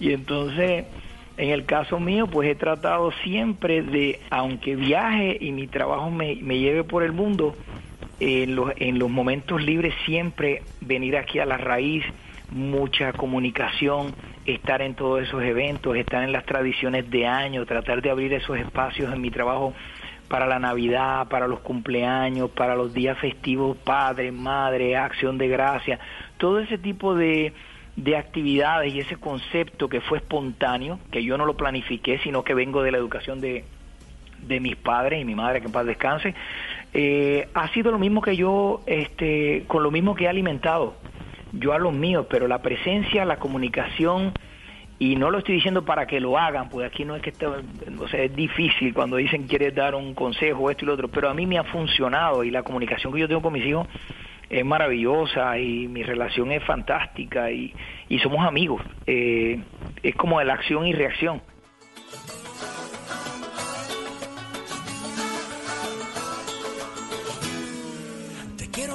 Quise antes. Te quiero porque eres natural. Porque no hay que tocarte con guantes. Ni hablarte sin primero pensar. Y en mi soledad, cuando quiera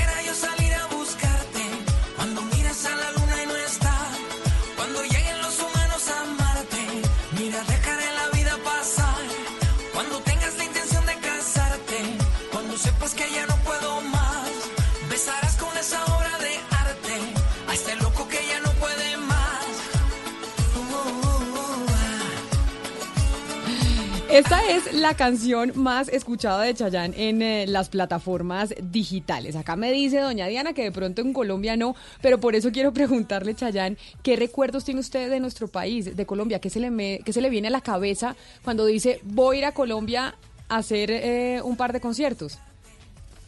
de Bogotá me acuerdo muchas cosas, pero ahora mismo me vino a la mente una conferencia de prensa que hice y un comediante maravilloso, queridísimo por todos, me llevó una gallina. Yo agarré la gallina y me dijo, ¿qué vas a hacer con ella? Y yo le dije, voy a hacer un ajiaco con esta gallina. Pero me acuerdo de la media torta en Bogotá, me acuerdo de presentaciones que he tenido, este, del apoyo que le han dado a mi música.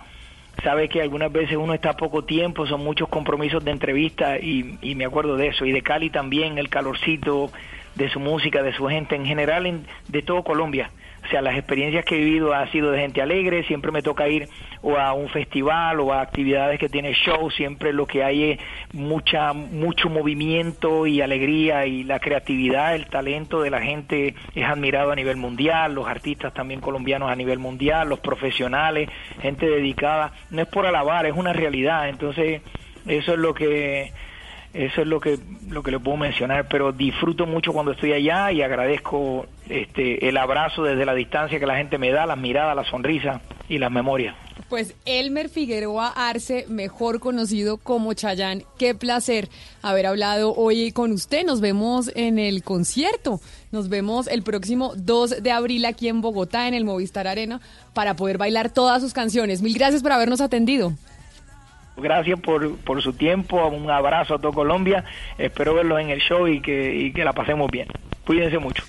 Claro que sí, allá vamos a estar, Gonzalo, en primera fila y Diana, pues más o menos montada en el escenario. Yo ya estoy allá haciendo fila desde hoy. Pero se da cuenta que Diana, Diana es más longevo que uno, ¿no? Porque Diana no, no reconoce que Humanos a Marte es la más escuchada de Chayanne en las plataformas. Ella quiere irse a la década del 80, Pero, yo, pero sus pues a ver, yo oía a Chayanne en cassette. O sea, básicamente, para mí es el Chayanne ha evolucionado Oiga. por la música urbana, más no en las Usted lo vio en blanco y negro. Que- correcto. Pero ¿por, qué, pero ¿por qué no ponemos Provócame? Yo creo que esa es la más oída de la historia de Chayanne. Rodrigo, no- desde que empezó esta entrevista, estoy pidiendo Provócame. Estamos completamente claro. conectados porque es que ese es el gran clásico. Provócame, Pero es el, gran cla- es el gran clásico de Chayanne, así es, pero yo les voy a poner una que a mí me fascina.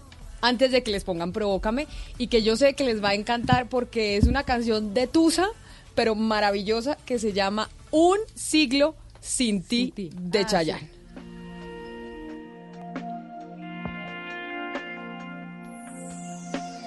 Mil y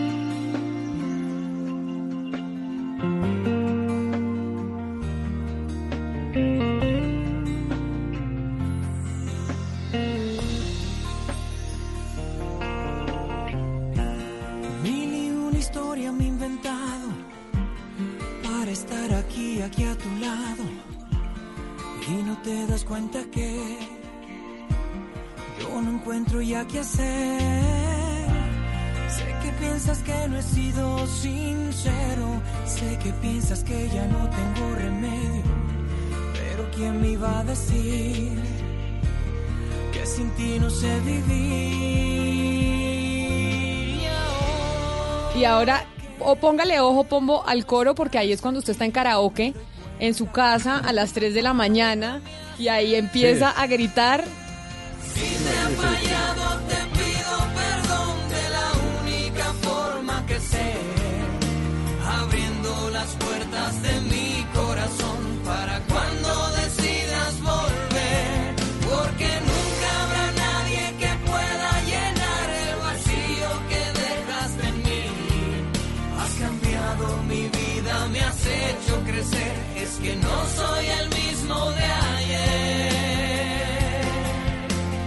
día es un siglo sin ti, Pombo. Eso, mejor dicho, dígame si frase más de Tusa. Uno, un No, día. un día es un siglo sin ti.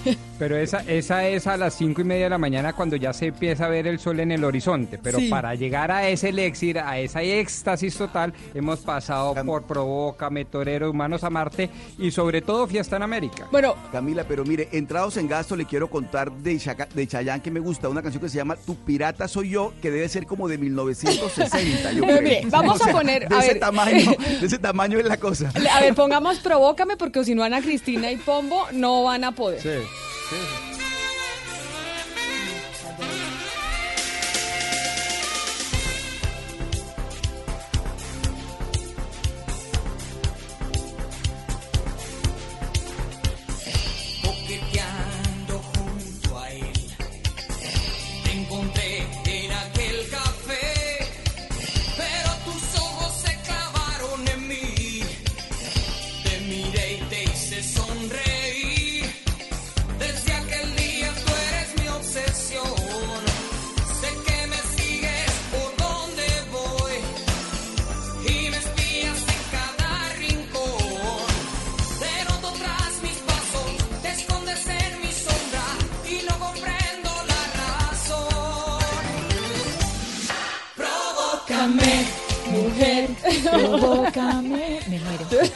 El mundo se No, muere. me muero. Imagínese a Pombo cantando esta canción. Yo creo que él le canta esta canción a la, a la esposa. A la esposa, sí. Y empieza en el cuarto a cantar Provócame. Sí, así me lo imagino, doctor Pombo. No, y no le, no le pinto la pinta, mejor dicho. Porque... No, no, no. No, no, no, no, no, la pinte. Y no, le bailan no, el no, tubo. Pero a ver, esta que pide eh, Donos, es que, mejor dicho, si nos quedamos con complacencias en Amor Estéreo, Sí. Se nos fue el se nos programa. fue el programa. Pero pongamos la de, la de. Oscar. A ver, ¿cuál es tu pirata soy yo?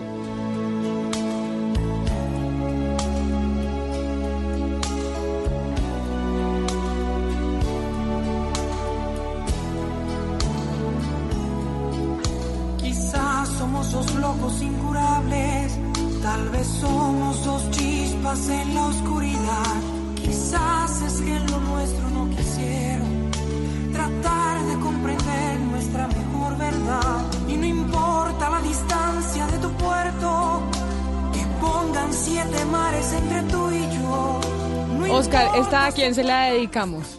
Esta, eso es un Siete- recuerdo. Siete Estoy mares como entre Gomario, tú y ya yo. estoy como Gomario. Este es un Despecho. Y por, y por esa época no había desarrollado la voz ni siquiera Chayanne, estaba No, empezando. no. Sí, Pero con desarrollado eh, la esa tiene la voz desarrollada desde el primer día. Complacencias, Camila, por favor. a ver, Complacencias. mejor dicho, se nos va el programa. Oscar, yo estoy con usted en esta. No, no, acá hay unas señoras que me están pidiendo tiempo de vals. Me dicen que todavía Ah, suenan en las fiestas de es- 15 años. Todas las fiestas de ¿verdad? 15, Sí, sí, sí. todavía. La bailó él con su hija a los 15 años, además. A ver, claro que sí ¿Quién, nos va, pero esa nos pone a dormir un poquito. ¿no? O sea, esto es... No nos pone a dormir nada, sí. Nada nos pone a dormir con Chayanne.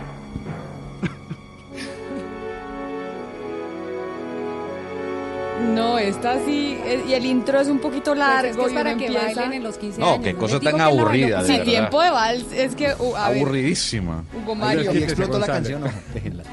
Amarren a Gonzalo. Ahí es donde Tiempo de vals es el tiempo hacia atrás, donde hacerlo de siempre es volver a empezar.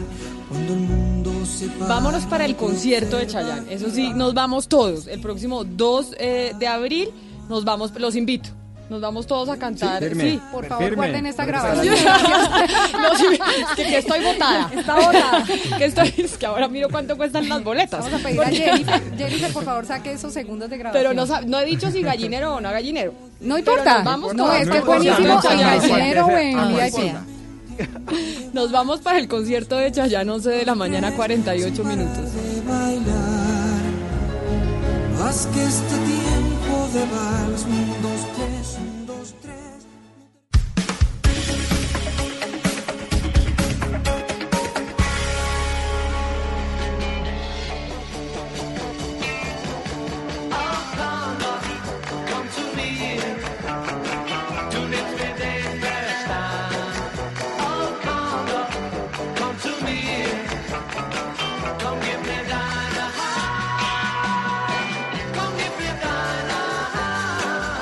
Pero ¿por qué cambiamos así de, de Chayana esta música, Gonzalo? ¿Por qué nos, nos Bueno, cambia? pero, para, pa- para hacer lo siguiente, para darle más motivos a los eh, tuiteros de que usted me despida. Carmen Cecilia Garavito le dice a usted, Camila Zuluaga, a este señor de la música lo debe quitar para siempre. Encargue un colombiano, carajo.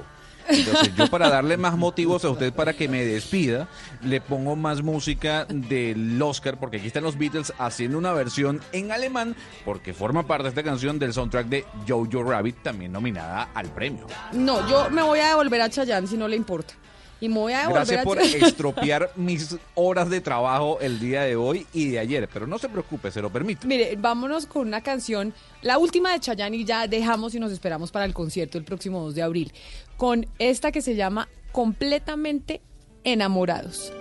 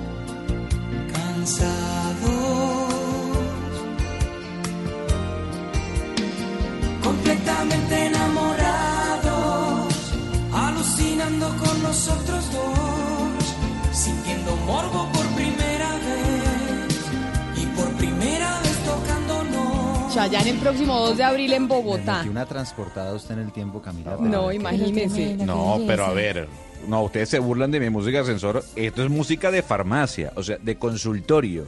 No, esta canción, no, no, pues a ver, usted va haciendo las compras en la farmacia y está sonando al fondo esto No, del usted se supermercado. monta, se monta en, en un vehículo conmigo y yo le tengo ahí completamente enamorados. Pero perfectamente.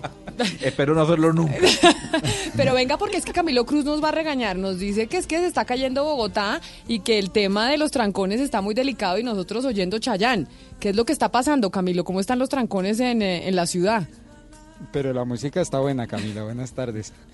Pues mire, le cuento que hay bastantes trancones, complicaciones en la carrera séptima y en la calle 80. Le cuento inicialmente en el norte de la ciudad, calle 164 con carrera séptima en inmediaciones al Hospital Simón Bolívar. Hay un grupo aproximado de 50 volquetas. Estos conductores han puesto los vehículos a un carril entonces están apostados en los dos costados de la carrera séptima y están impidiendo el tráfico en esta vía. En la calle 80 están haciendo lo mismo, pero en dirección eh, occidente-oriente, es decir, de ingreso a la capital del país.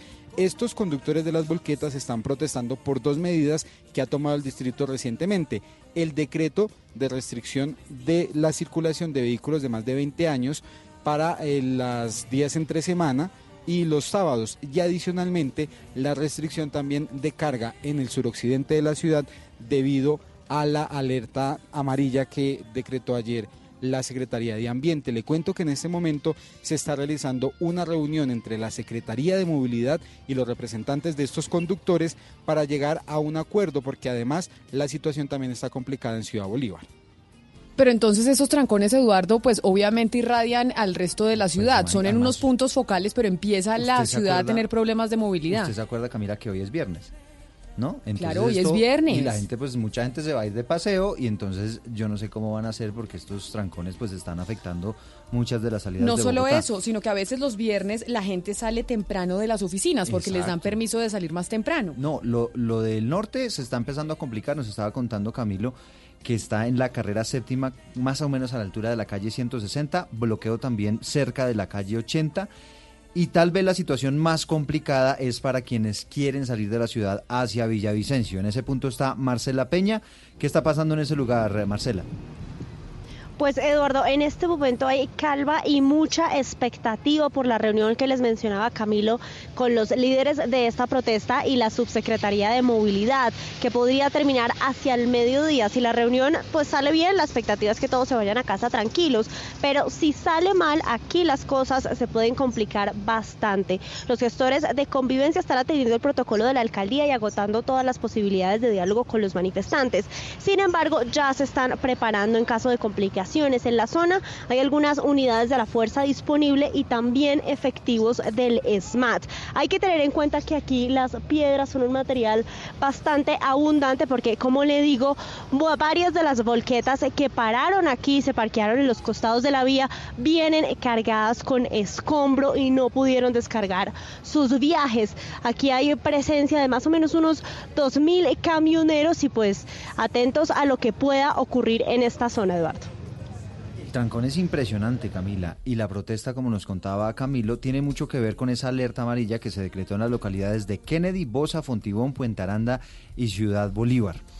Y es que a pesar, Camila, de que ayer hubo días sin carro, en realidad las cifras oficiales demuestran que no hubo una sustancial reducción en la contaminación. No, pues porque la contaminación viene, era lo que yo le decía, ¿se En acuerda que yo dije, yo no soy experta, pero me vine en patineta y dije, la contaminación es terrible y porque se sentía y de los de los buses y de los, pero más que de los taxis, de los buses del SITP. Exacto. ¿Y sabe quiénes? Los camiones. Los camiones. Mire, los camiones aportan los, el 38% de emisiones de partículas PM10 y el 39% de partículas PM2.5, que para traducírselo eso es lo que más daño le hace al medio ambiente. Mientras que los vehículos anualmente aportan el 17% y las motos tan solo el 8%. Que lo de las motos es preocupante, Camila, porque es que es el 8% cuando tenemos medio millón de, de motos. Claro. ¿no? En el carro aporta el 17%, pero es que tenemos casi 2 millones de carros. Y por eso las medidas que está tomando la alcaldesa Claudia López, pero no será Eduardo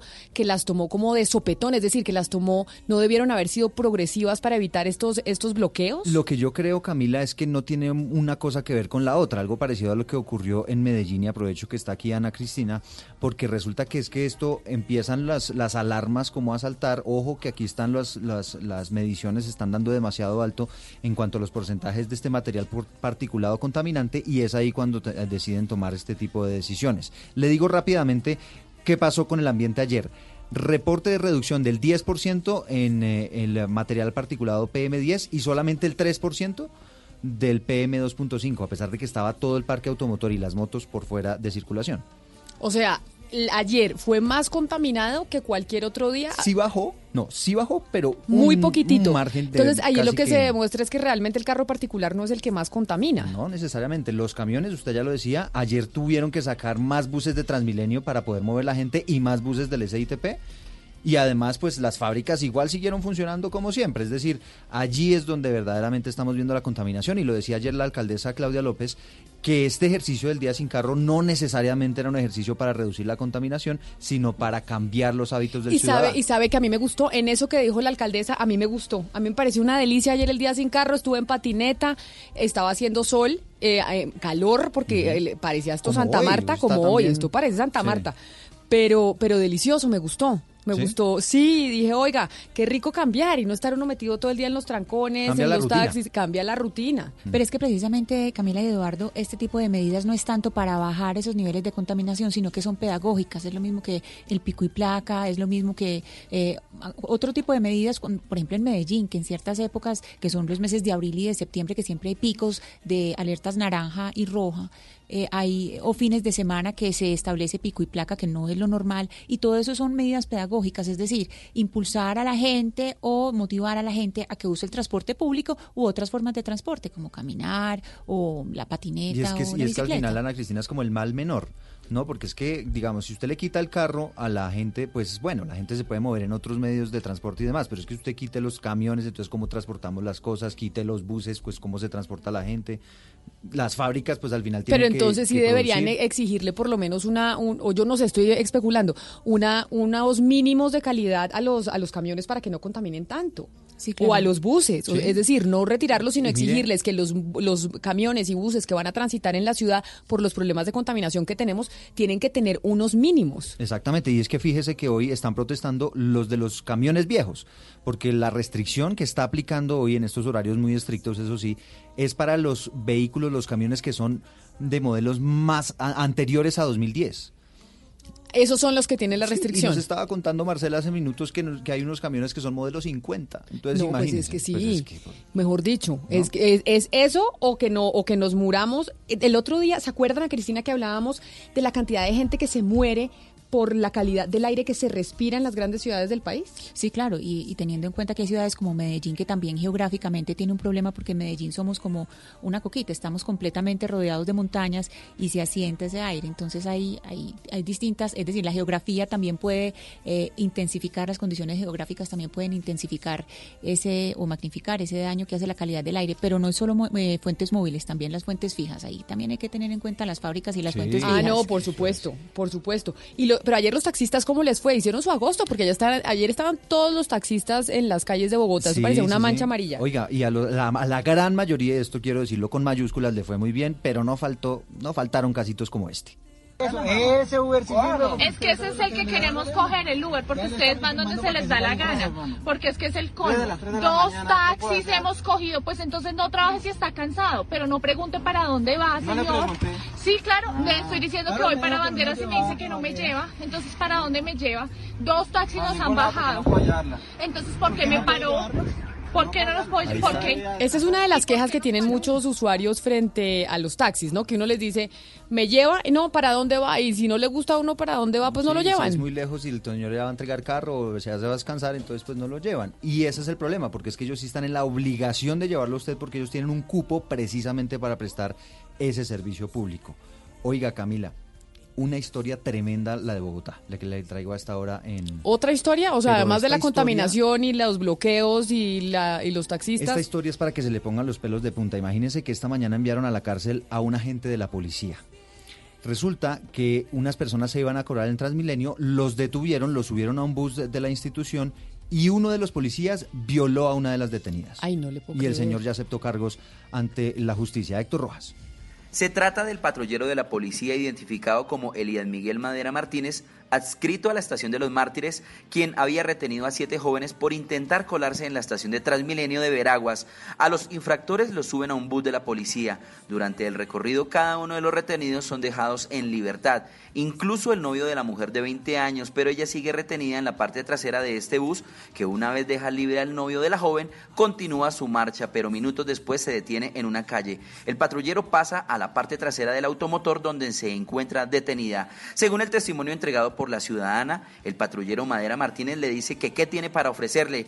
Ella le dice que solo tiene un reloj, pero el policía insiste hasta que se abalanza sobre ella, le baja el pantalón y la accede carnalmente. Por esta conducta punible, el día 6 de febrero es capturado por agentes del CTI el patrullero Elías Miguel Madera Martínez, quien durante la audiencia aceptó los cargos que le imputó la Fiscalía de acceso carnal violento agravado en concurso heterogéneo, de concusión, en circunstancia de mayor punibilidad. No, qué horror. Esas son de las historias que uno dice, Ana Cristina, no, uno no, no entiende cómo esto pasa. No, y además hay, hay algo aquí que uno de la autoridad uno espera es la protección. Exacto. O sea, es doblemente, no es como cualquier agresión eh, sexual que todas son horribles y todas son repudiables, sino que viene de una autoridad cuyo mandato es proteger Y que debe inspirar respeto. por supuesto, inspirar por respeto. supuesto, y que va completamente en contra de, del mandato que tienen. Qué, qué cosa tan horrible. Qué cosa tan horrible. Son las 12 del día, dos minutos. Seguro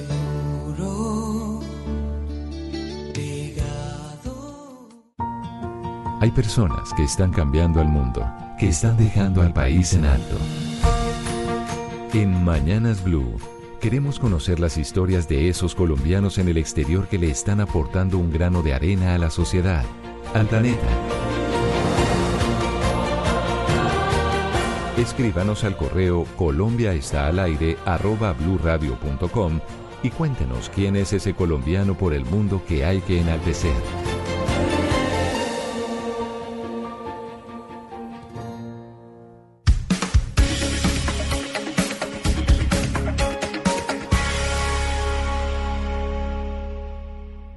Una señal que se enlaza. Regiones conectadas a través de un dial. A través de un dial. Oscar Montes, Ana Cristina Restrepo, Hugo Mario Palomar, Diana Mejía, Gonzalo Lázari, Valeria Santos, Rodrigo Pombo y Camila Zuluaga. A partir de este momento, Mañanas Blue se escucha en todo el país. Colombia está al aire.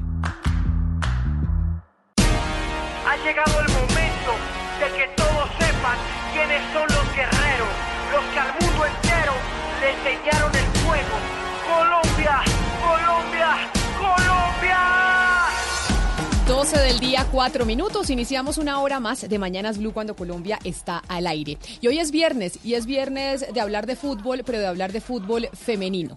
El 2019 fue un año sin duda alguna en donde el fútbol femenino fue protagonista.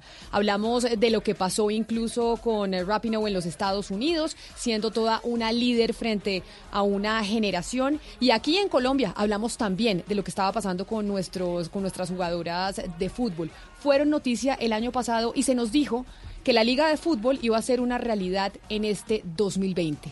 ¿Es así o no es así? Por eso hoy nos acompañan en cabina Vanessa Córdoba, que es futbolista profesional. Su último equipo fue La Equidad, pero además también es comunicadora social. Vanessa, mil gracias por estar aquí acompañándonos hoy en Mañanas Blue. Bueno, hola Cami, eh, un saludo muy especial para todos los oyentes y muchísimas gracias por el espacio que le están generando al fútbol femenino que sin duda lo necesitamos. Y también nos acompaña Manuela Acosta, que también es futbolista profesional. Su último equipo fue Santa Fe, pero además es eh, psicóloga. Manuela, bienvenida. Muchas gracias. Realmente estábamos esperando este espacio porque estamos en una incertidumbre bien interesante. A ver, ¿en qué nos quedamos el año pasado? En el 2019 hubo varias denuncias. Ustedes en, en un video, incluso con jugadoras en el exterior, de, denunciaban lo que estaba pasando con la selección Colombia femenina, la diferencia en el trato con los hombres. Y al final, después de todas las denuncias, se dijo, sí va a haber liga femenina, sí vamos a tener liga para las mujeres. ¿Qué pasó en este 2019? ¿En qué estamos? Pues finalmente hubo liga de dos meses. Eh, entendíamos que era un tema de tiempo porque teníamos que cumplir la meta de poder sacar los dos equipos que iban para la Copa Libertadores, que terminaron siendo Huila y América.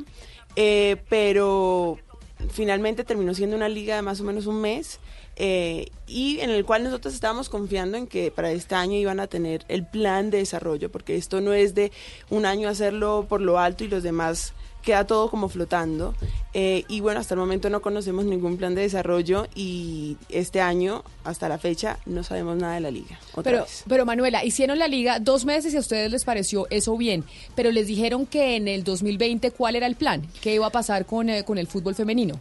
Bueno, yo arranco por decirte que dentro de ese calificativo de bien teníamos la esperanza que, que pudiéramos tener una liga sostenible. Eh, no existe proceso con una liga donde firmamos contratos por tres, cuatro meses, con una pretemporada además muy corta. Usted eh, estaba en Santa Fe y firmó por eh, contrato por cuánto tiempo? Solo cuatro meses, las contratan por cuatro meses y ya. Sí, ese es el 78% de las mujeres que firmamos en ese momento. Digamos que, que hay una que otra excepción eh, que se les alargó un mes más o algunas hasta dos meses, pero todas cerramos el 2019 con cierre de contrato.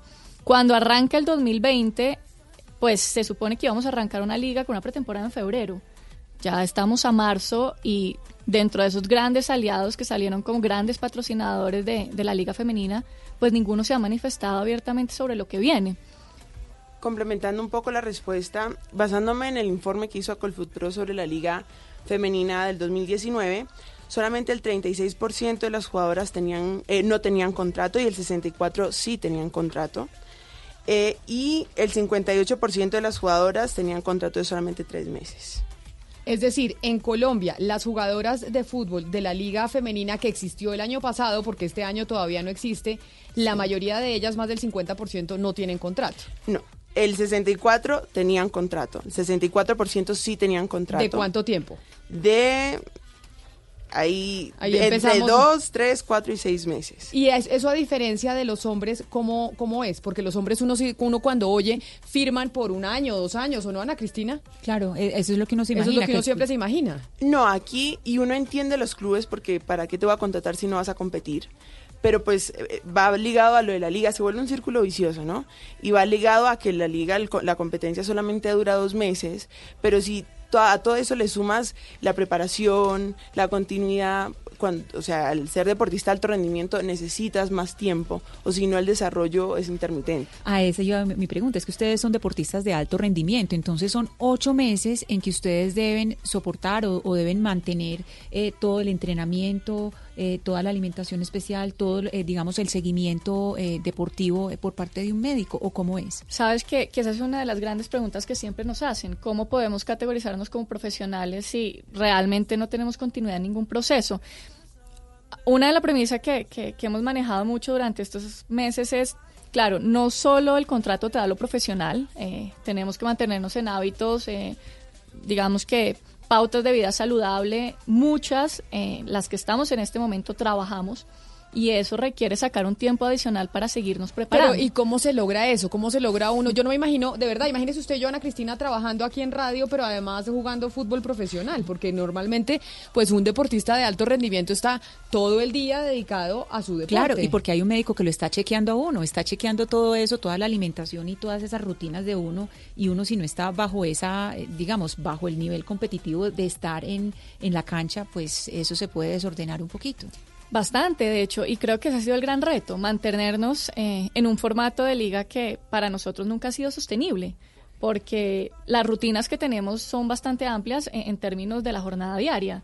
Eh, para poder tener un trabajo normal, si entras a las 8 o 9, pues tienes que entrenar desde las 5 de la mañana, y eso contando que este es un deporte que no se puede hacer fácilmente en cualquier espacio, porque el fútbol 11 requiere además tener unos campos destinados Claro. para eso. Entonces, parte de, de lo que venimos acá un poco a manifestar es, bueno, ¿qué, qué ha pasado con nuestros procesos? Nosotras nos seguimos preparando, pero desde lo que son las herramientas para sostener esa preparación, no las tenemos en este momento. Manuela, pero también desde la autocrítica, hay voces que dicen que el fútbol femenino no vende y gran parte de que si se da a la liga o no se da a la liga en esa discusión que tuvimos hace ya de un año es el tema de los patrocinantes, es el tema del- de los seguidores que tenía la liga de fútbol femenina. Como crítica, ¿ustedes ven que la liga funcionó? ¿Las personas las fueron a ver? ¿Hubo apoyo en este caso por parte del público que al final se traslada en dinero, en venta de boletas? Sabes que yo creo que si le quitamos la, la categorización de femenino masculino, el fútbol está ahorita en un momento como, como de crisis, pasando por muchas contingencias y, lo vemos un poco con, con el paro que hubo a final del año. Yo creo que, que este movimiento que hemos empezado no solo trabaja por, por los derechos de las futbolistas femeninas, sino también los masculinos. Yo sí creo que, esa premisa de que el fútbol no vende ha cambiado bastante. De hecho, si lo vemos en términos de cifras y, y lo vamos más como un problema global, no solo local, Sabemos que la camiseta más vendida del año pasado fue de la selección norteamericana después del Mundial. Eh, el rating de sintonía fue uno de los más altos de la historia.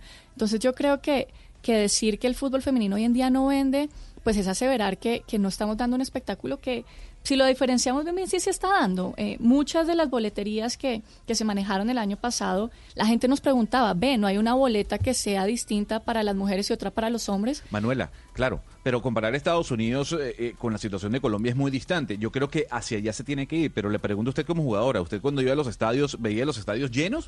O sea, ¿la gente seguía la liga? No, digamos que, que en términos de lo que esperamos, eh, sabemos que eso in- involucra además un proceso, eh, pero creo que no existe ningún proceso sin ese arranque inicial y entendiendo que, que no es un gasto, que, que es una inversión a largo plazo, como seguramente hace 50 años arrancó esa liga masculina. Además, si le sumas la falta de continuidad, los eh, los hinchas se comienzan a aprender los nombres de sus jugadoras y cuando ya por fin se están aprendiendo toda la nómina, nos desaparecemos porque Se en la temporada, claro. Exacto. Entonces, por un lado, el tema de mercadeo también es muy complejo. La gente a veces no sabe, bueno, Santa Fe es un equipo que la gente sí conoce, pero que en un principio era, ay, ¿cómo así? Hay equipo femenino. Y si tú miras las redes sociales de los equipos, el, tema de mercadeo que le hacen al fútbol femenino, incluso con la misma selección femenina, no fue hasta el año pasado, después de todo esto, que le comenzaron a dar más visibilidad para la gente, para que la gente se enganche mucho más. Pero para responder esa pregunta, Gonzalo, ¿por qué no le preguntamos a nuestra compañera Joana Quintero, que está en Cali, que es periodista deportiva, que realmente cubrió y estuvo en los estadios y narró los partidos de la Liga Femenina? Joana, ¿qué tan exitosa fue la liga? Pero además porque ustedes tuvieron una final allá en el, en el Valle del Cauca, en, su capital, en Cali. ¿Cómo le fue para responderle a Gonzalo si es que el fútbol femenino no es rentable o no eh, genera pues incentivos entre la población? Pues Camila, buenos días, buenos días a, las muchachas y, y, a los oyentes. Mire, yo creo que la liga femenina fue un éxito en el tema futbolístico, porque si nosotros en este momento, por ejemplo, lo que está diciendo Gonzalo, que no se comparaba con el de los hombres, pues le quiero dejar muy claro que en un partido de mujeres no hay simulación de faltas, no hay jugadoras que se tiren al piso, que pierdan tres o cuatro minutos de tiempo para que eh, después se cobre esa falta y para ganar tiempo, digamos, si su equipo está ganando. En el fútbol femenino eso prácticamente es inexistente, porque se hay algo por lo que se caracteriza eh, justamente el fútbol de las mujeres es eso, la limpieza en el juego.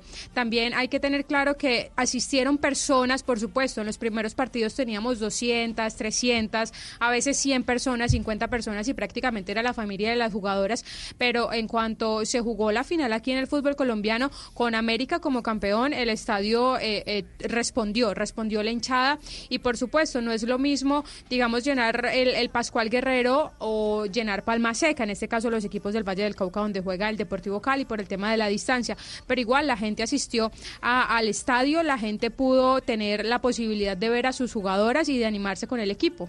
Si recordamos también el clásico antioqueño, se jugó, si no estoy mal, un miércoles o un jueves a las 3 de la tarde. El miércoles, sí. Y no, ven, abrieron medio estadio, pero vendieron todas las boletas que tenían. Y si miramos las fotos de ese día, eran puras familias.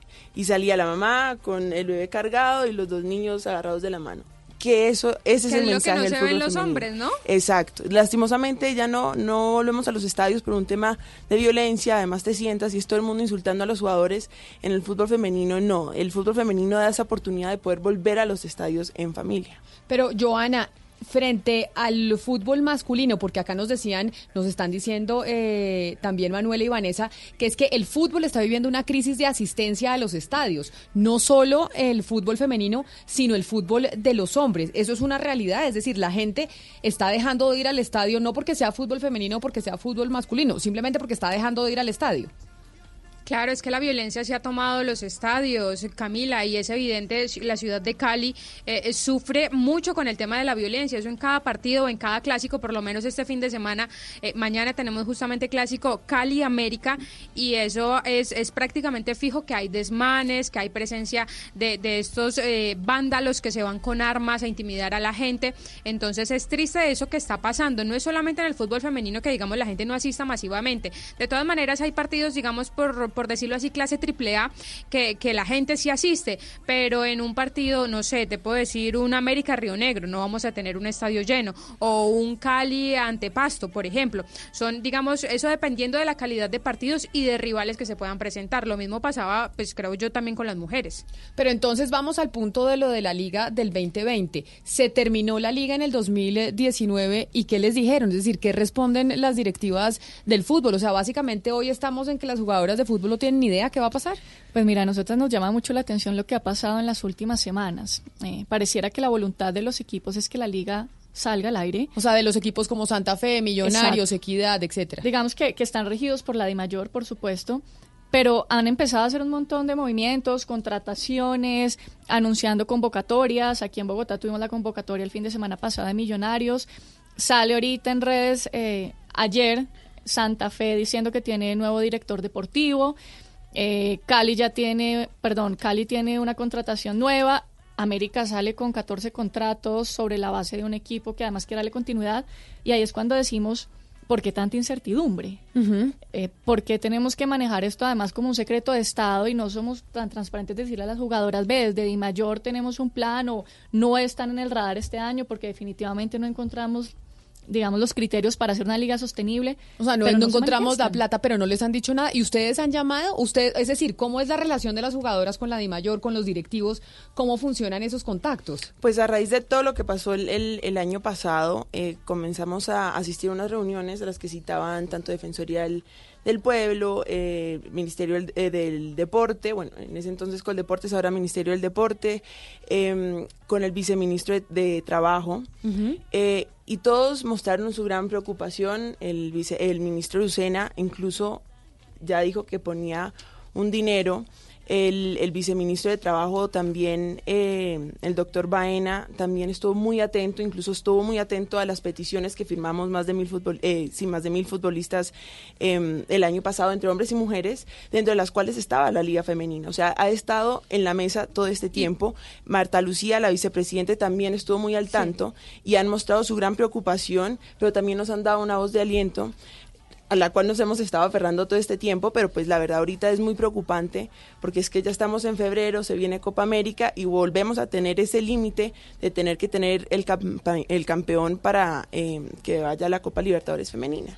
Usted dice y además se, se pusieron 1.400 millones de pesos por parte del Ministerio del Deporte para esta liga. ¿Dónde está ese dinero? Y además también otra cosa que hay que analizar es lo que dijo el presidente Vélez, que quería formar una liga pero universitaria y entonces el profesionalismo de las mujeres, ¿dónde queda? Bueno, lo del dinero es la suma de los 700 del año pasado y 700 de este año.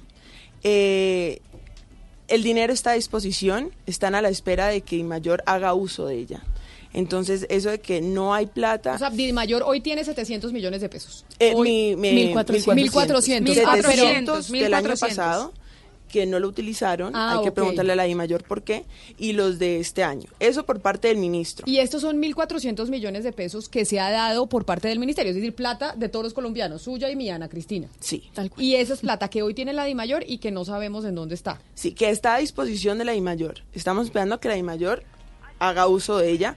Eh, la vicepresidenta Marta Lucía también se ha ofrecido para buscar patrocinios. Aquí voy a meter un poco la cucharada, pero mi papá también eh, se le pues se le puso a disposición al, al ministro Lucena para ayudar a conseguir los, los recursos, porque es que somos conscientes que esto, una inversión, o sea, un proyecto necesita una inversión. Y cuando ustedes dicen le metieron la ficha, porque ahí sale Gonzalo, que yo sé Gonzalo que usted dice, pero si los anunciantes no pautan, si no consiguen plata, si no están las grandes marcas queriendo estar ahí Claro. presentes en los estadios, pues es imposible que se vaya a dar la liga. ¿Qué dijeron los, los anunciantes cuando se pu- pusieron ustedes en el proceso de, bueno, ¿quién se mete la mano al bolsillo para pagar esta liga? ¿Qué, qué pasó? Pues, Camila. Ay, si quieres responde y yo lo complemento. Es que ah, me- Dale, se dale me salen los letreros por los codos, perdón. Y es, mira, eh, nosotros nos hemos arrido del rol de futbolistas dentro de la cancha. Eh, para empezar a trabajar por lo que sería una liga sostenible. Y parte de eso sabemos que si el discurso fue durante mucho tiempo la rentabilidad de la liga, nos hemos puesto a la tarea de buscar esos patrocinadores. Yo, yo creo que es difícil cuando, cuando a ti te dicen que te van a entregar cierto dinero, pues porque de alguna manera podrán sentir que uno se les está metiendo al rancho de cómo van a destinar esos recursos. Y eso es lo último que queremos hacer.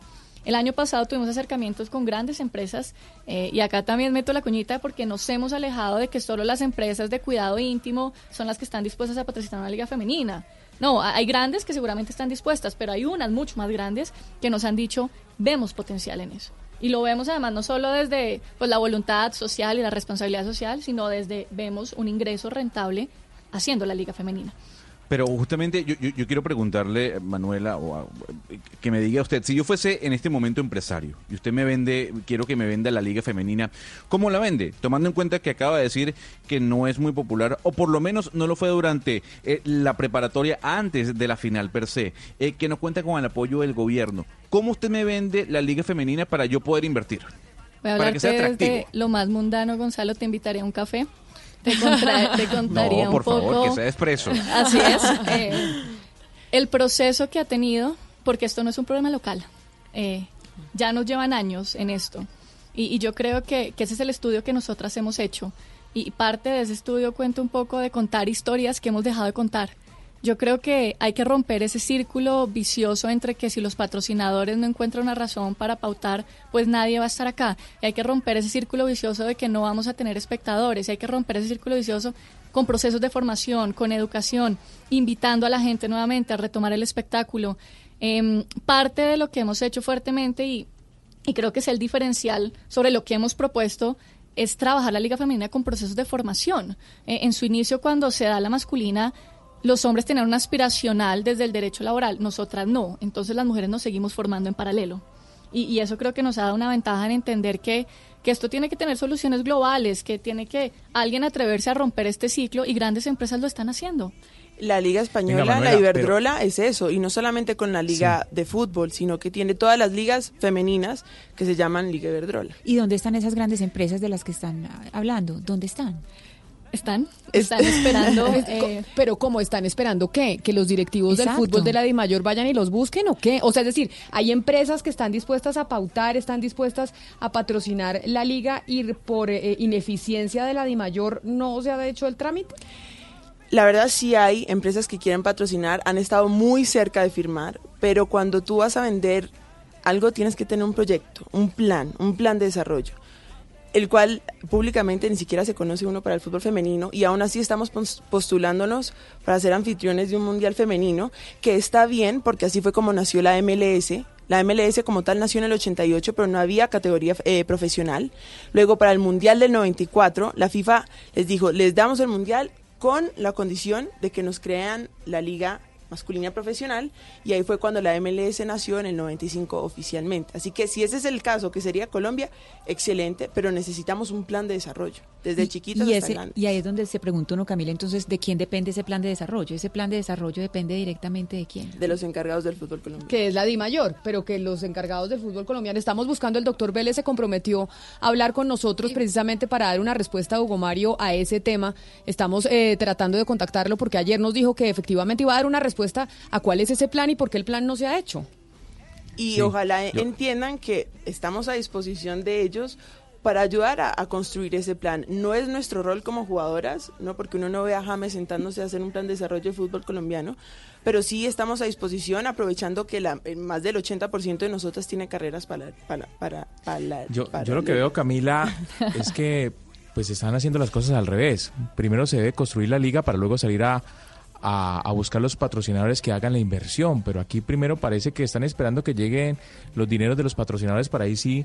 Eh, Pero los dineros- los la dineros es- los que dineros hay están. 1.400 millones en este momento. Ellas necesitan pero no- patrocinadores. Pero es que además la, en, el, en el formato de federación y de Dimayor dice que todos los equipos masculinos deben tener su equipo femenino también. Cosa que no se está Cosa cumpliendo. que no se está Según cumpliendo. la Río Conmebol y Negro según la está Exactamente. Están en este momento, eh, Río Negro en torneo internacional no tiene un equipo femenino.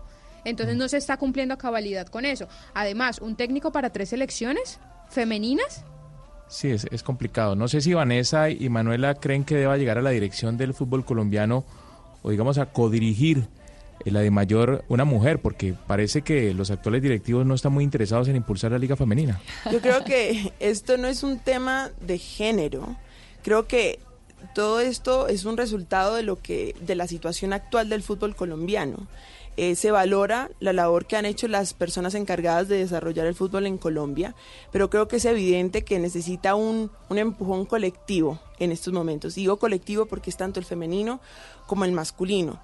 Así que la, la idea no es necesariamente que llegue una mujer, claro, sería maravilloso y creo que traemos un punto de vista muy distinto y sería una gran lección para Colombia tener una mujer al frente del fútbol colombiano, pero al final necesitamos una persona que de verdad le interese el desarrollo del fútbol, no solamente en temas de dinero, sino de verdad el desarrollo eh, en lo económico y en lo deportivo, que es lo que necesitamos. Yo creo, Gonzalo, fuertemente en las nuevas masculinidades. Entonces creo que, que sería válido. Mira, no, no, no puedo negar que celebraría que una mujer llegue allá, porque además es un hito. eh, y necesitamos muchos hitos para empezar a contar estas historias en el fútbol femenino. Pero comparto con Vane que afortunadamente hemos podido contar con entrenadores hombres maravillosos, que además creen en esto y han trabajado toda su vida desde el fútbol amateur metiéndole la ficha. Entonces, yo creo que el discurso trasciende a- al género de la persona, pero que, que tenga la voluntad, que se quite un poquito de ese, ¿no? ese pegamento mítico que tenemos, la ideología de que las mujeres no vendemos, que nos rendimos en una cancha. Pero mire, por ejemplo, aquí me dice un oyente que las está viendo, eh, doctor Pombo, dicen, oigan, el fútbol colombiano es horrible, dice Fiber Porlanco, que se espera de una liga femenina? Es decir, hacen una crítica de que el fútbol colombiano ya es paupérrimo, que imagínese una liga femenina. Pues atrévase No, pero- a verlo. Atrévase a verlo Claro, antes, de decirlo. No, no, no se toman el tiempo de verlo. Me acuerdo muchísima gente durante la final femenina que estaba, o sea, caía un diluvio. Eran impresionados de- de- del, del estilo de juego que es. A mí me gusta decir que la diferencia entre fútbol femenino y masculino so- es como dos tipos de poesías dentro de una misma literatura. O sea, te tienes que dar la oportunidad de verlo, como cuando miras el, el tenis femenino y el tenis masculino. Es lo mismo, pero es lo mismo pero diferente, ¿entiendes? Claro. O sea, es, es de gustos y hay que darle tiempo de nuevo. Si este es el nivel que brindan las jugadoras después de solamente dos meses, creo que era el noveno partido de la final, imagínate teniendo una liga de por lo menos seis, ocho meses, donde de verdad te puedes dar el tiempo de prepararte como tal, como una profesional, con el descanso que necesitas, el, el rendimiento, ¿cómo cambiaría? Yo, yo entiendo que el Adimayor antes que ser un aliado es como un escollo, es como un impedimento, es como una talanquera para lograr nuestros objetivos.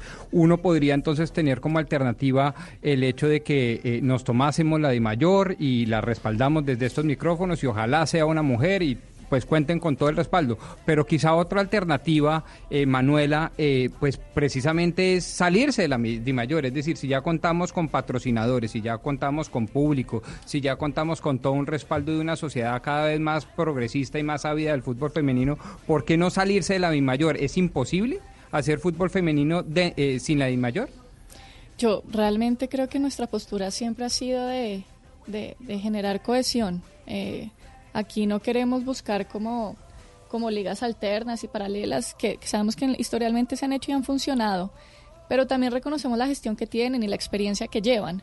Lo, lo que queremos es construir juntos, que, que nos permitan. Que Pero nos además porque ustedes puertas. quieren ser parte de la FIFA, es decir, es parte de la gran organización mundial del fútbol, porque usted y yo, Pombo, nos podemos inventar Es- Liga Pajarito Femenina, pero pues obviamente es no entramos lo- dentro del dentro del mundo Es del un fútbol. sistema, es un sistema mayor. Exacto, es Esa que eso es la lo que quiero preguntar. O sea, para estar en ese sistema tenemos que estar necesariamente dentro de la misma mayor. Así O no hay forma de acudir a, digámoslo así, a las fuerzas del mercado en donde consigamos nuestros propios patrocinadores y nuestros propios públicos, e incluso casi que nuestras propias instalaciones. Y porque usted me dice, no, porque ahí seríamos casi que unos parias haciendo una cosa ahí muy, muy paralela, pero nada institucional y orgánica. Pues no estaría dentro de los lineamientos de, la federación ni de la Conmebol. Y pues ahí la aspiracional para ser profesional no sería tan interesante como... Claro, porque entonces no podrían entrar a irse, porque igual las jugadoras el de la Liga Femenina también quieren, como los hombres, doctor Pombo, pues que se las lleven al Real Madrid o al Atlético de Madrid o que se las lleven a la Juventus, pero de, de mujeres. Y, es- y si usted no está bajo la línea de la Dimayor, pues no está dentro, pues dentro del mundo del fútbol. Por eso le digo, usted y yo podemos doctor Pombo y. Camila, la Liga doctor Pombo y Camila. Y si nos jugará quién? Su sobrina y la mía. Tal cual. ¿Por qué? Ok, Porque nadie ya, más ya na- entiendo. nadie más estaría dispuesto, o sea, que sí se necesita de la de mayor porque finalmente pues ellos son las autoridades del fútbol. Pero Camila, yo, yo- sometidos a la yo- de mayor. Yo quiero seguir hablando de, lo- de los culpables o no dentro de este problema, porque no solo son los, lo- los patrocinadores, no solo es la DIMAYOR, no solo es el gobierno o el Estado, también los medios de comunicación y también me voy a dar un, tiro al pie. Eh, Vanessa, usted se siente apoyada por los medios de comunicación y cuando hablo apoyada no significa abrirle los espacios para una entrevista. Las emisoras de radio están transmitiendo los partidos, transmitieron los partidos del fútbol femenino. ¿Los canales de televisión están dando el apoyo que realmente necesita esta liga o no? Eh, pensando en una utopía, no. Pero es que so- somos, a ver, yo creo que aquí la gente quizás aún no nos ha entendido bien. Nosotras somos muy conscientes de que esto toma tiempo, ¿no? To- toma un, un proceso y si vemos la diferencia entre el 2018 y el 2019, el cambio ha sido abismal y de verdad que me levanto y aplaudo a los medios porque de verdad que han cambiado bastante con nosotras. Claro que debería ser un poco más el apoyo, sí, pero tampoco, o sea, si no tienes liga de qué hablar, ¿de qué más vas a hablar? De, de lo mismo, que los jugadores no tienen liga, que una jugadora hace una cosa, hace la otra. No, tenemos que también dar, digamos que ese contenido que de cierta forma las 27 jugadoras que tenemos en el exterior están comenzando a dar y poco a poco también los medios le están comenzando a cubrir. Y Hugo Mario, es que aquí sí es que son responsabilidad de, de varios eh, actores, es decir, obviamente medios de comunicación, la DIMAYOR, pero también los patrocinadores. Acá todo el mundo tiene Sí. que meterse si queremos una liga femenina. Pero no sé si tienen también un poco de responsabilidad las futbolistas. Camila, quiero preguntárselo de forma directa a Vanessa y a Manuela, porque me acaba de llamar una persona que está en el medio del fútbol que no quiere entrar en la controversia, por supuesto, pero me dice primero que la DIMAYOR ha confirmado que ligas iba a haber, con o sin patrocinadores, y que sí habían patrocinadores interesados, pero que algunos decidieron eh, pues no, no apostarle a la liga porque notan que hay mucha rivalidad, controversias, polémicas, ataques en redes sociales entre las mismas jugadoras. ¿Eso es cierto? Pues eh, lo de controversias y demás, creo que hay competencia como lo hay en todo. O sea, creo que a las, a las mujeres en general nos, nos tienen unos estándares bastante altos, quieren que seamos todas mejores amigas y la verdad es que no, porque es que simplemente somos profesionales que queremos poder competir, poder tener un trabajo digno. Em, el, el, tema de, de que hayan patrocinadores que, que quieran echar para atrás, pues es una lástima porque se están perdiendo una gran oportunidad, pero me preocupa, la verdad, aunque entiendo de cierta forma que la gente nos vea como personas que somos muy problemáticas, cuando no, muy seguramente si ustedes tuvieran ese mismo problema en los medios, también harían lo mismo. Además, yo ahí voy a meter la cucharada y es que creo que desde el 2018 eh, algo que ha sido realmente importante es que hemos unificado un gremio. Y, seguramente como en todos los gremios, porque somos seres humanos, tenemos diferentes puntos de vista y le hemos dado también la, bienvenida a ese desacuerdo y, hay mucha incertidumbre y eso genera frustración y genera impotencia y seguramente la forma más fácil de manifestarlo es a través de las redes personales. Pero algo que nosotros siempre hemos dicho, estamos aquí para construir, necesitamos que nos permitan construir. Pues mire, usted dijo algo importante, Hugo Mario Palomares dijo, la DIMAYOR ha mencionado que liga sí va a haber, pero entonces oigámoslo directamente de, del presidente de la DIMAYOR, doctor Jorge Enrique Vélez, mil gracias por atendernos, bienvenido a Mañanas Blue. Hola Camila, un saludo especial a ti, obviamente a todos los que están en la mesa y a los oyentes, por supuesto. Pues nos dice Hugo Mario que la DIMAYOR ha dicho que liga sí va a haber, pero las jugadoras no lo tienen tan claro, no tienen tan claro la liga, cuándo va a ser, cómo es el plan. Cuéntenos, doctor Vélez, cómo va a ser esto en el 2020 para el fútbol femenino. A ver, Camila, primero lo hemos dicho, yo creo que muchas veces que se ya va a haber desde el principio, nunca hemos dicho que no fuera a haber liga. A mí lo que me han preguntado es qué tipo de liga hay dos, dos tipos de liga, una es con patrocinio y otra sin patrocinio. Si no tenemos patrocinio, tenemos que hacer una liga, pues obviamente de acuerdo al presupuesto que to le toca asumir directamente a la mayor Si tenemos patrocinio, pues obviamente podemos hacer una liga de más tiempo. El tiempo tiene un tope y no es un tope porque nosotros queramos. La liga tendrá que ir hasta agosto, hasta la última semana de agosto, porque eh, Conmebol ya citó para Copa Libertadores en septiembre o sea que tenemos que tener los equipos clasificados en la última semana de agosto. Pero liga, desde el principio, la de mayor nunca ha dicho que no va a haber liga, siempre estemos, eh, estado en eso, estamos trabajando, ya le mandamos a los equipos quienes van a participar, ellos tienen que mandar antes del 17 eh, la información de quienes van a participar en el torneo, teniendo la participación de los que vayan a participar en el torneo, pues sabremos claramente qué tipo de torneo lo hacemos y cómo lo hacemos. Pero, doctor Vélez, no, no ¿cuánto de, trabajar un solo día. de los planes, de los eh, especulaciones que ustedes han hecho, de los números, cuánto cuesta la liga femenina? Una liga femenina, como ustedes se la imaginan, como la hablaron con las jugadoras, ¿cuánto le No, cuesta a la Di Mayor? Vale 10 mil millones de pesos. 10 Con mil millones. salarios, sí, con los salarios ellas, eh, obviamente, y tienen todo el derecho a pedirlos, estamos totalmente claros, valdría más o menos 10 mil millones porque los equipos hoy están en unas causales económicas muy difíciles y no tendrían con qué pagar los salarios y tendríamos que buscar nosotros cómo pagar, entregar a los equipos el subsidio para poder pagar los salarios. porque 10 mil millones de pesos, de los cuales Sí. ustedes hoy tienen 1.400, que era lo que nos decían aquí eh, Vanessa y Manuela. Es decir, No, no, no. ahí no, tienen no. 1.400 que ha dado el, el Ministerio del Deporte. No, no, el Ministerio del Interior no me ha dado ningún dinero. El Ministerio del Deporte tiene 700 del año pasado y 700 de este año, correcto. O sea que son- realmente son 700 millones. Claro, Y pero los obviamente yo 700 millones del año pasado, ¿se gastaron o no se gastaron? No se utilizaron, no se utilizaron. O sea que sí hay Porque yo creo- 1.400.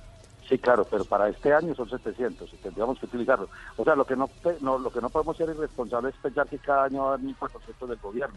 El gobierno está dando 700 millones, correcto. De acuerdo, pero, Entonces- pero si los 700 millones del año pasado no se utilizaron, doctor Vélez, quiere decir que hoy sí hay a disposición de la DIMAYOR Sí, para la Liga sí, sí. Femenina Para- sí, 1.400, pero yo- los 700 claro. del año pasado con los 700 de este año. Pero tengo que revisar jurídicamente de qué forma se va a hacer, porque yo obviamente tengo que opinar es cómo, cómo se va a dar esos dineros a la imagen, porque eso es un tema que también jurídicamente tengo que revisar con mucho cuidado. Claro, pero si vale, yo aquí ayudándole a hacer los números. Vale, Entonces, vale. si son 10 mil millones de pesos, ya tenemos 1.400, ¿no? Tenemos 1.400, en- entonces ahí quedan unos 8.600 por, por que conseguir. conseguir. Exacto. Pero nos dicen acá también los jugadores que ha habido clientes, ha habido patrocinadores Sí, ¿quién? que están eh, ¿Quién? dispuestos. Buenas, pues, buenas vamos tardes, Presi. ¿cómo está? ¿A qué Con? Vanessa.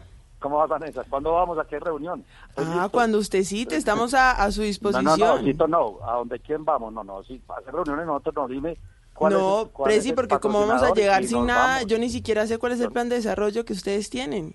No, no, el plan de desarrollo no. Yo tengo la, la valoración, si quieres se la mando con mucho gusto, que fue la misma que le mandé a la vicepresidenta. Claro. No tengo ningún problema. Y, Y me hemos- dices, arranco con mi maletincito y con ustedes y me dice dónde vamos y estamos listos. Pero usted, pero usted hace ese trabajo, es decir, doctor Vélez, a ustedes en la DIMAYOR les toca eso incluso con los hombres, arrancar maletín y pedirse a, donde, a Bavaria, Coca-Cola, los bancos, no, a decir, venga, aquí, aquí le traigo la liga, ya sea masculina o femenina, ese es un trabajo que usted hace. Así, así, lo hago directamente porque creo que es un tema de responsabilidad y en el fútbol femenino sí que lo he hecho y he tenido un par de, de patrocinadores casi listos y, y el comentario que hicieron ahora es parte de la problemática que hay, es cierto, eso es cierto. Pero Vanessa, si hay los clientes, ¿quiénes son? ¿Quiénes son? O, no sé, o de pronto no quieren ser, no quieren ser nombrados. No, no, no, no, por respeto a ellos y, y, de cierta forma también a, a la mayor, no creo que no se puede decir nombres ahorita, Así pero es. si me abre las puertas, Presi, vea, con Vanessa, muchísimo gusto. El días. ministro Lucena también está a, a disposición, la vicepresidente también. Hemos estado esperando a que ustedes también Mira. den una solución porque pues también es nosotras metiéndonos Vélez. en territorio donde No, no, no, no. es, pero ver, si vemos que nada está pasando, Venga, pues Vanessa, claro que venga, nos Vanessa, ponemos a su disposición. Vamos, señor. vamos a hacer las cosas claras. Sí. Si alguien, a mí me llamó la vicepresidencia y me, me dijo, ¿cuánto vale? Le mandé el presupuesto de lo que valía eh, hace más de cinco meses, Sí. cuatro meses, tres meses. Con el doctor Luciana hemos hablado de dos temas. Uno, del que no sé si usted lo ha hablado con él, que es el tema del campeonato universitario y el profesional. Correcto, que creo que es una muy buena combinación. Correcto. Eh, Eh, pues sí. combinación no tanto, pero No, no sé. bacano que lo Bueno. tengan en, en planes porque es desarrollo. Exacto, todo lo que sea desarrollo, bienvenido.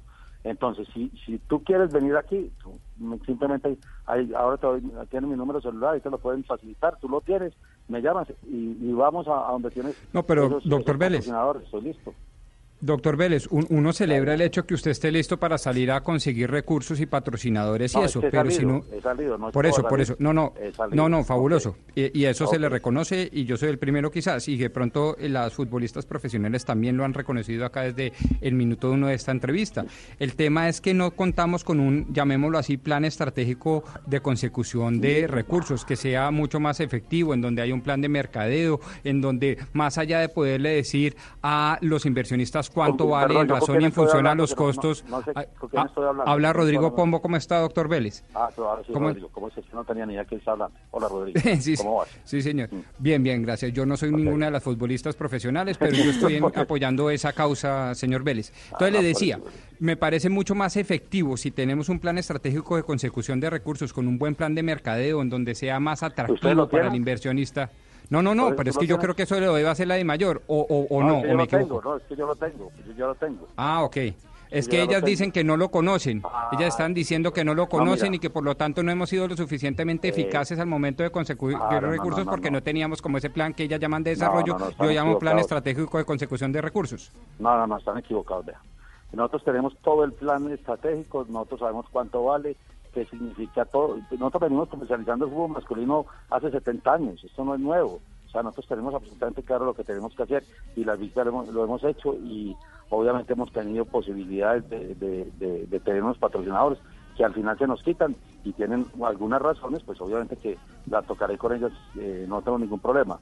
Pero, pero, pero definitivamente, pues, pero por supuesto, tú crees que yo voy a ir, yo he hecho por ahí unas seis o siete reuniones en el último mes y medio, y de las seis o siete reuniones, claro que tengo que llevar un- una buena propuesta, y esa propuesta bien, está bien eh, eh, estructurada, de cómo se tienen que hacer. Pero entonces- Los equipos en, en su esencia ya tienen patrocinadores algunos. Doctor Los Vélez. obviamente, sí. Doctor Vélez, pero ¿cuál ha sido como el impedimento? Es decir, porque usted dice, yo me he puesto la camiseta, he salido con el maletín, sí tengo un plan, las jugadoras no lo conocen, El pero usted dice, yo sí lo tengo. Ahorita, Pero, pero ¿qué le dicen los clientes? ¿Por qué no están dispuestos a, a pautar o a, a patrocinar la liga? El comentario que hizo, no sé quién, si fue alguien lo hizo ahorita, ese es uno de los temas complicados. ¿Qué comentario?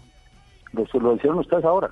No, es que no sé a qué se refiere, doctor Vélez. Que un periodista llamó que El- no se quería el identificar, es, esa es una de las razones. No, no, es, él, él se refiere al comentario sobre la rivalidad, la disputa permanente en las redes sociales entre las Seguro es que es futbolistas. rivalidad, porque que sepamos, entre nosotras no hemos tenido ese tipo de problemas. No, no, Creo no, que no, es más no. un problema de tabús de la sociedad. No, no, no, no, no yo, no- yo no sé de tabú. Muchas marcas dicen, nosotros no vamos a poner nuestra marca para que eso se vuelva una pelea de unos con otros y nosotros no nos vamos a meter a eso. Pero sí, una ¿Y tienen que pregunta. Eh, un Sí. momentico, Vanessa, y, y, y presidente le pregunto una cosa, pero si algo fue noticia esta semana es eh, el agarrón entre Messi y Avidal y en ningún momento se pone, es decir, cuando es un agarrón entre hombres no hay problema, Ah, no pero si, entrar, si voy- hay, no, si malentendidos en entre tema- mujeres sí es un No, no, no, problema. no. Mira, no, yo no voy a entrar en esa discusión, ni me ha faltado. Ustedes me llamaron para otra cosa y, y se lo que haría. Mire, yo soy el que más me enamora del fútbol femenino, que quiero ayudarles, que quiero trabajar y no me van a poner en enfrentamiento que con. Mire, para pelear se necesitan dos y conmigo. Pero no, tener pero no, doctor. Vélez, no- no para pelear. Estamos peleando con no ustedes, en una pregunta. con ustedes. Mire, si quieren, aquí hay un tipo proactivo, aquí hay un tipo que le gusta trabajar, aquí hay un tipo que quiere hacer las cosas.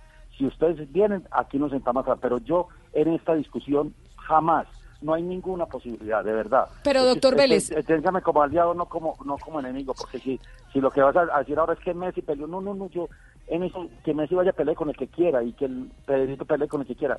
No, no, no, no, no, aquí estamos buscando es patrocinadores. Pero, doctor Vélez, claro. un patrocinador que esté oyendo en este momento este, este, este programa que va a decir, no, vio, ahí se ratifica lo que estamos diciendo. Entonces no, no hagamos eso, hagamos las cosas positivas, proactivas, ganemos, busquemos soluciones, no, no nos pongamos en eso que de verdad que nos hacemos mucho Pero daño. entonces, doctor Vélez, básicamente como que el- la principal eh, talanquera que usted encuentra cuando se va con el maletín a buscar los patrocinios es el hecho de que las jugadoras muchas veces en medios de comunicación pues alcen su voz y planteen su inconformidad frente a lo que está pasando con ellas en el fútbol. No, Esa dice usted que es una de las, no. de las razones por las cuales No, el es- patrocinador dice, oiga, yo tal vez no le entro a esta vaina. Claro, claro, claro, porque las hemos visto. Pero ustedes recuerdan cuando hicimos una gran campaña, y tú lo hiciste, Camila, participé en este programa, vamos a conseguir patrocinadores, no sé qué. Todo el mundo tenía un nombre. Al otro día, bueno, ¿dónde están? Un mes, ¿dónde están? Yo salí a hacerlo, me tocaba hacerlo a mí, porque realmente nunca ha llegado un nombre de parte de ninguna de las jugadoras a mí, me llama así, doctor Vélez, los llamo, vea, ya tenemos un nombre, venga, hagamos el plan de no sé qué. A ver, estoy listo, de verdad. Es que cuánto daría yo de tener un patrocinio para el fútbol femenino. Sería extraordinario. No, no, hay, no, hay, no hay mejor noticia que esa para los colombianos. Bienvenido. Pero, pero seamos proactivos. No nos pongamos, no es que dime el plan de desarrollo que se tiene cualitativo para saber si los... No, no, vengan y nos sentamos y, lo- y se demoran 10 minutos en conocerlo y, no- y nos damos 15 minutos en salir a llamar los patrocinadores que ellos tienen e irnos a trabajar a conseguir el patrocinio. Yo- Yo, creo que eso es lo que queremos todos. Es un resultado. No, no. Lo otro, no nos metamos en el campo de las especulaciones porque nos vamos a morir. Nos vamos a morir todos. Y aquí lo que tenemos que estar en el campo de la proactividad. Quiero, quiero entender, eh, doctor Vélez, habla Manuela Costa, y Hola, que Manuela. cuando, cuando mencionas que nos sentamos 10 minutos para conocerlo, 10 minutos para conocer, lo- eh, es decir, la iniciativa, no lo llamemos plan de desarrollo, pero la iniciativa que ustedes tienen frente a la liga este año, Sí, claro que sí. No, no se demora nada. y, y, y lo que me causa más curiosidad es, bueno, cuando, cuando decimos que no estamos aliadas como gremio, y, y quiero ponerlo un poco sobre la Yo mesa no porque... eso. Pare- pareciera que el comentario es un poco a por manifestar esa inconformidad, pues se han visto No, no, no. eh, aisladas o trabajando por siglos. Y algo que sí queremos entender es que creo que siempre hemos, hemos puesto la cara frente a esta preocupación que además es muy genuina, no a modo de ataque, y, y quiero expresarle acá con total ge- pues, transparencia que estamos representando la voz de las 455 futbolistas que tienen la misma preocupación que seguramente algunas lo hemos hecho de forma equívoca y, y- y le compro completamente el discurso, pero el discurso de la llamada hoy es de bienvenida. Por favor, ábranos el espacio. Yo le propongo si puede Pero usted el miércoles en la tarde y nos sentamos y lo el miércoles no hacemos. estoy en Bogotá, no estoy, el, puede ser el jueves o puede ser el lunes con mucho gusto o el viernes en la mañana, con mucho gusto. Perfecto. Ah, pues qué bueno, se le quiero de preguntar. aquí siempre están abiertas. Sí, pero qué bueno, doctor Vélez, y yo sé, sí, qué bueno que, y, y que, y que además, como lo decía eh, Gonzalo Lázari desde Panamá, acá es un tema de todos, de los medios, de, la- de las jugadoras, de la DIMAYOR y de los patrocinadores, Joana, a ver si logramos sacar esto adelante y algún día, ¿por qué no? Yo sé que compararse con Estados Unidos, pues es soñar mucho, pero ¿por qué no puede pasar que tengamos algo similar, en donde realmente Usted sabe lo que Estados- usted sabe de Estados Unidos, ¿no? Eh, arrancó el fútbol profesional, después se acaba y termina el fútbol universitario, ¿no? Claro, yo, yo ahí compro un poco lo que dice Vanessa y es que los dos son distintos. Uno es más proceso de formación y de desarrollo y el otro ya de materialización de la profesionalización. Entonces son dos temas distintos, señor Vélez. Claro, no, y pero, ustedes lo tienen en el venga, radar. ¿Sabe cuál es? No, ustedes no, no, no, me metas, no, mira, mira, no me llevas a una fiesta que a mí no me han invitado a esa fiesta. Conmigo es proactivo, yo no quiero agravar nada. Todo lo contrario, lo que quiero es solucionar y lo que quiero ayudar. No te pongas en esa en ese campo porque en ese campo no lo consigues. Vente, trabajemos. Lo estoy diciendo desde hace más de seis meses. Todo el mundo salió a decir que la fiesta que ya tenemos, que vamos a montar, que yo tengo un patrocinador, que el otro tenía otros 10, que el otro tenía 15. No, eso yo, yo estaba en una felicidad y pasó la fiesta y en el Guayabo dejaron al presidente de la mayor solo y a los presidentes de los equipos. Pero y es nos una- con el Guayabo solo. Sí, un- una, una pregunta y de nuevo recordando un poco que esto no es para discutir. Em, una, eh, la pregunta es, digamos ahorita, el, el- el nuevo patrocinador de la liga masculina, BetPlay, cuando ustedes hacen esos convenios, no se tiene, eh, no hay un, un ítem, digámoslo así, de fútbol femenino. Yo sé que en No. federación hay de cierta forma con la selección, eh, pero no sé si para la liga la, la No, no, no. posibilidad de que se llamara Es- igual en femenino. Es separado, es separado, es separado el proceso de, de- de liga femenina con liga masculina. Y la mayoría no les, no les interesó a unos o a otros no les interesa el fútbol femenino y les interesa el masculino. No estoy viendo el caso de, de actual, pero nosotros lo que tomamos la determinación en una decisión estratégica es precisamente para darle la fortaleza al fútbol femenino que tenga su propia estructura. Doctor Vélez, yo le quiero preguntar si a usted le parece justo, por ejemplo, que las mujeres tengan una liga tan corta y tengan que devengar un sueldo solamente por el tiempo que tiene la liga eh, colombiana, en este caso, dos meses, y el resto de los meses, ¿de qué pueden vivir las jugadoras? No, ese es un tema, ese es un tema precisamente de estructura que lo vienen hablando. El día que tengamos los patrocinios y las cosas para poder lograr eso, sí. Si usted me dice que si eso es justo, eso hace 60 años, en el fútbol ma- masculino era justo, seguramente no. Y te va a decir que no, pero, pero lo que yo no puedo, esto es una empresa privada, aquí lo que buscamos es recursos para poder hacer. Yo no me puedo inventar, aquí no estamos subsidiados por nadie, nosotros no tenemos subsidios para dar, es el único que da subsidio del Estado. El fútbol femenino no está subsidiado por el Estado, entonces no puedo tocarlo. Entonces yo no puedo decir, oiga, voy a vender el edificio de la Di Mayor para poder pagar los salarios. Entiéndame que esto es banco de ingresos con egresos. Para eso necesitamos estructurar patrocinadores y los patrocinadores y los ingresos van, bienvenido. Mire, nosotros nunca lo hemos dicho. Ustedes recordarán una palabra que dije yo. Si el gobierno nacional nos ayuda con lo de Coljuegos, del porcentaje que nos están utilizando los nombres de los equipos para apostar todo ese porcentaje, el 1 o el 2% de todo el tema de apuestas, nos lo integran al fútbol colombiano, nosotros entregamos en su totalidad eso al fútbol femenino. Era una, un tema que podía haber metido en el plan de desarrollo y yo fue el que hice toda la gestión. Dijeron que no se podía y que no lo iban a hacer y hoy yo tengo obviamente discusiones con Coljuegos, que sería lo ideal porque no sería conseguir patrocinio para un año, sería conseguir patrocinio para todo el futuro y no tendríamos que estar en este problema año a año, que ellas tienen toda la razón. Es que esto es muy complicado uno estar, eh, voy a decir, uno maleteando, limoneando cada año. Si nosotros tuviéramos unos ingresos, que son los ingresos que nos tocan a nosotros por nuestros derechos de imagen como, como fútbol colombiano, porque se utiliza en las apuestas, obviamente el, tema, que no es un tema de la venta de apuestas, es un tema de coljuegos. Si coljuegos entregara ese 2% del 7, o se suba al 9 y no sea el 7 sino el 9 y el 2 sea para el fútbol femenino, nosotros le entregamos todo y nos metemos a una fiducia y todo sea para el fútbol femenino. O sea que ideas por parte nuestras hay todas para que podamos lograrlo y ahí sí eh, lo que ellas, las que están pidiendo pues solamente devuelve justo, sino que se podría dar. Pero mientras nosotros no tengamos de dónde sacar ese dinero, pues no podemos hablar de justicia o injusticia, porque entonces al otro lado van a decir, oiga, estos tuvieron que vender todo para poder pagar a nosotros. Eso es justo. Entonces, del lado de justicia o no justicia, es muy difícil desde el punto de vista subjetivo. Entonces, eh, el tema es de trabajo, el tema es de, es de decir, oiga, ¿cómo juntamos todo para que esto sea un campeonato permanente? No tengamos que estar maleteando cada año en, este, en estas circunstancias. Y en eso yo les doy toda la razón a ellas, tienen toda la razón. Y en eso tenemos que trabajar en conjunto. Presi, hablando de subsidios, ¿usted sabe qué es el plan Forward de FIFA? Sí, claro. Eh, ¿Colombia está en él? 250 mil dólares al año.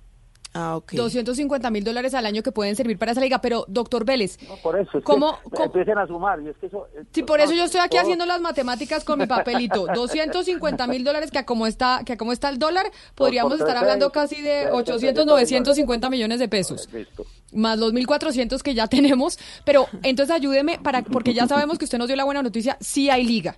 Pero usted dice, ¿hay liga con patrocinio o sin patrocinio? ¿Cómo Así sería es. la diferencia? ¿Cómo sería una liga y cuál no, sería el plan de la liga con patrocinio en el- en y cuál sería la liga sin patrocinio? en los tiempos, en los tiempos, en los tiempos, en, los tiempos de yo, de yo poderle entregar a los equipos para que puedan pagar salarios permanentes, ahí está todo, ¿sí me entendés?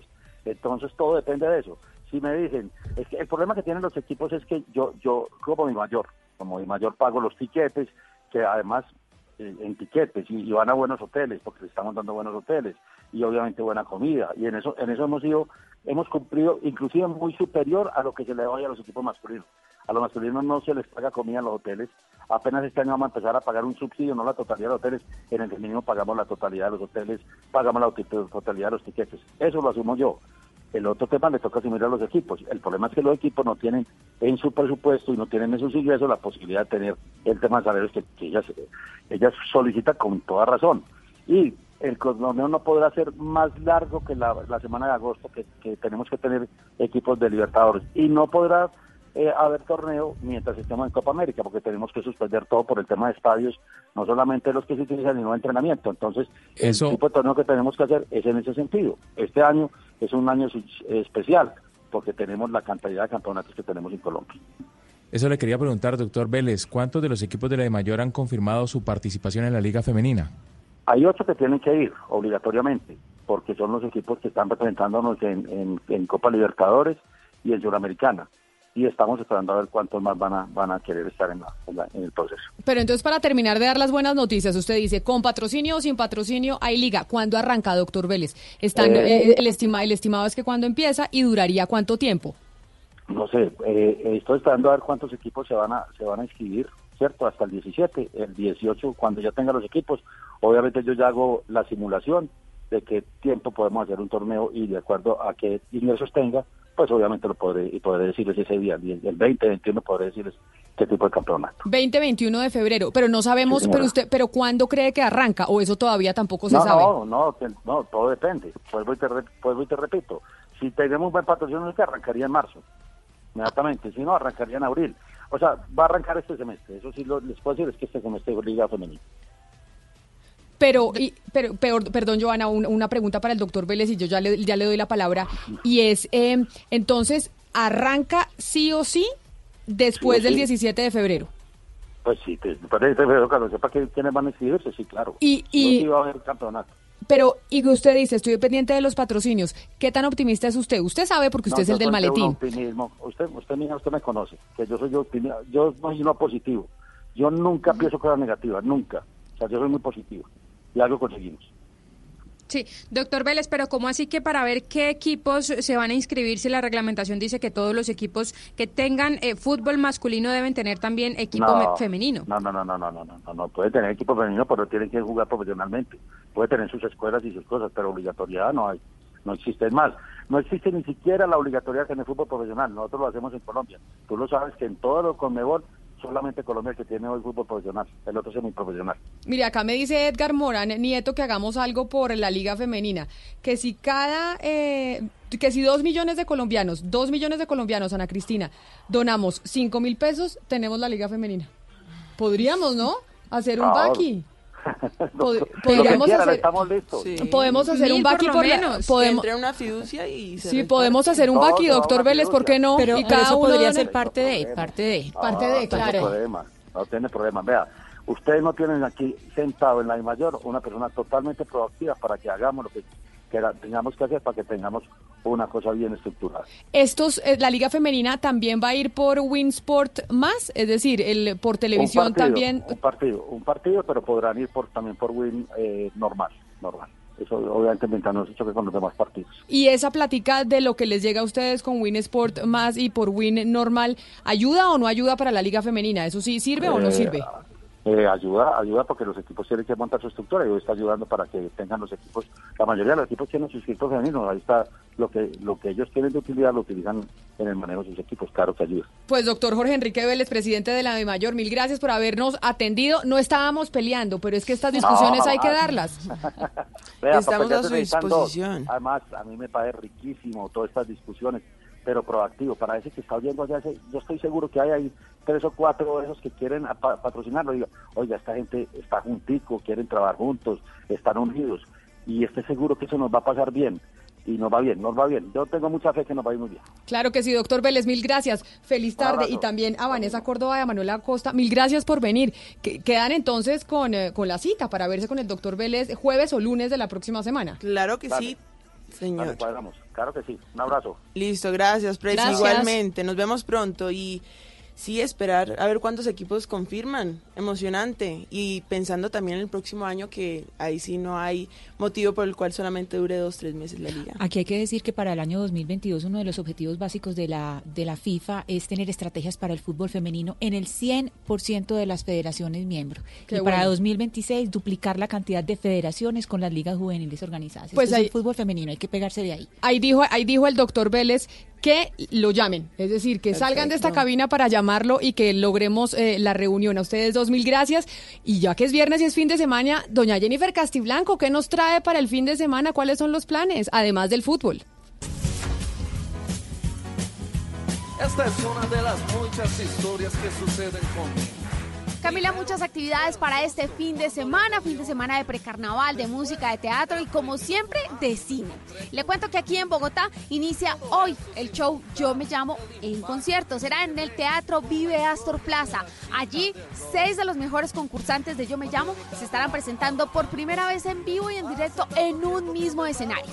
Shakira, Juan Gabriel, Rafael Orozco, Nicky Jam, Jesse Uribe y Roberto Carlos, ganador de la última temporada, estarán demostrando por qué sí se llaman como sus artistas preferidos y por qué son los favoritos del público. Funciones viernes y sábado. Y nos vamos para la Tierra Paisa, porque este 11 de febrero se llevará a cabo la nueva versión del Foro Met en Medellín, su versión y edición número 20. En esta versión, el objetivo será promover el rol de la mujer para la inclusión y la transformación en el sistema emprendedor.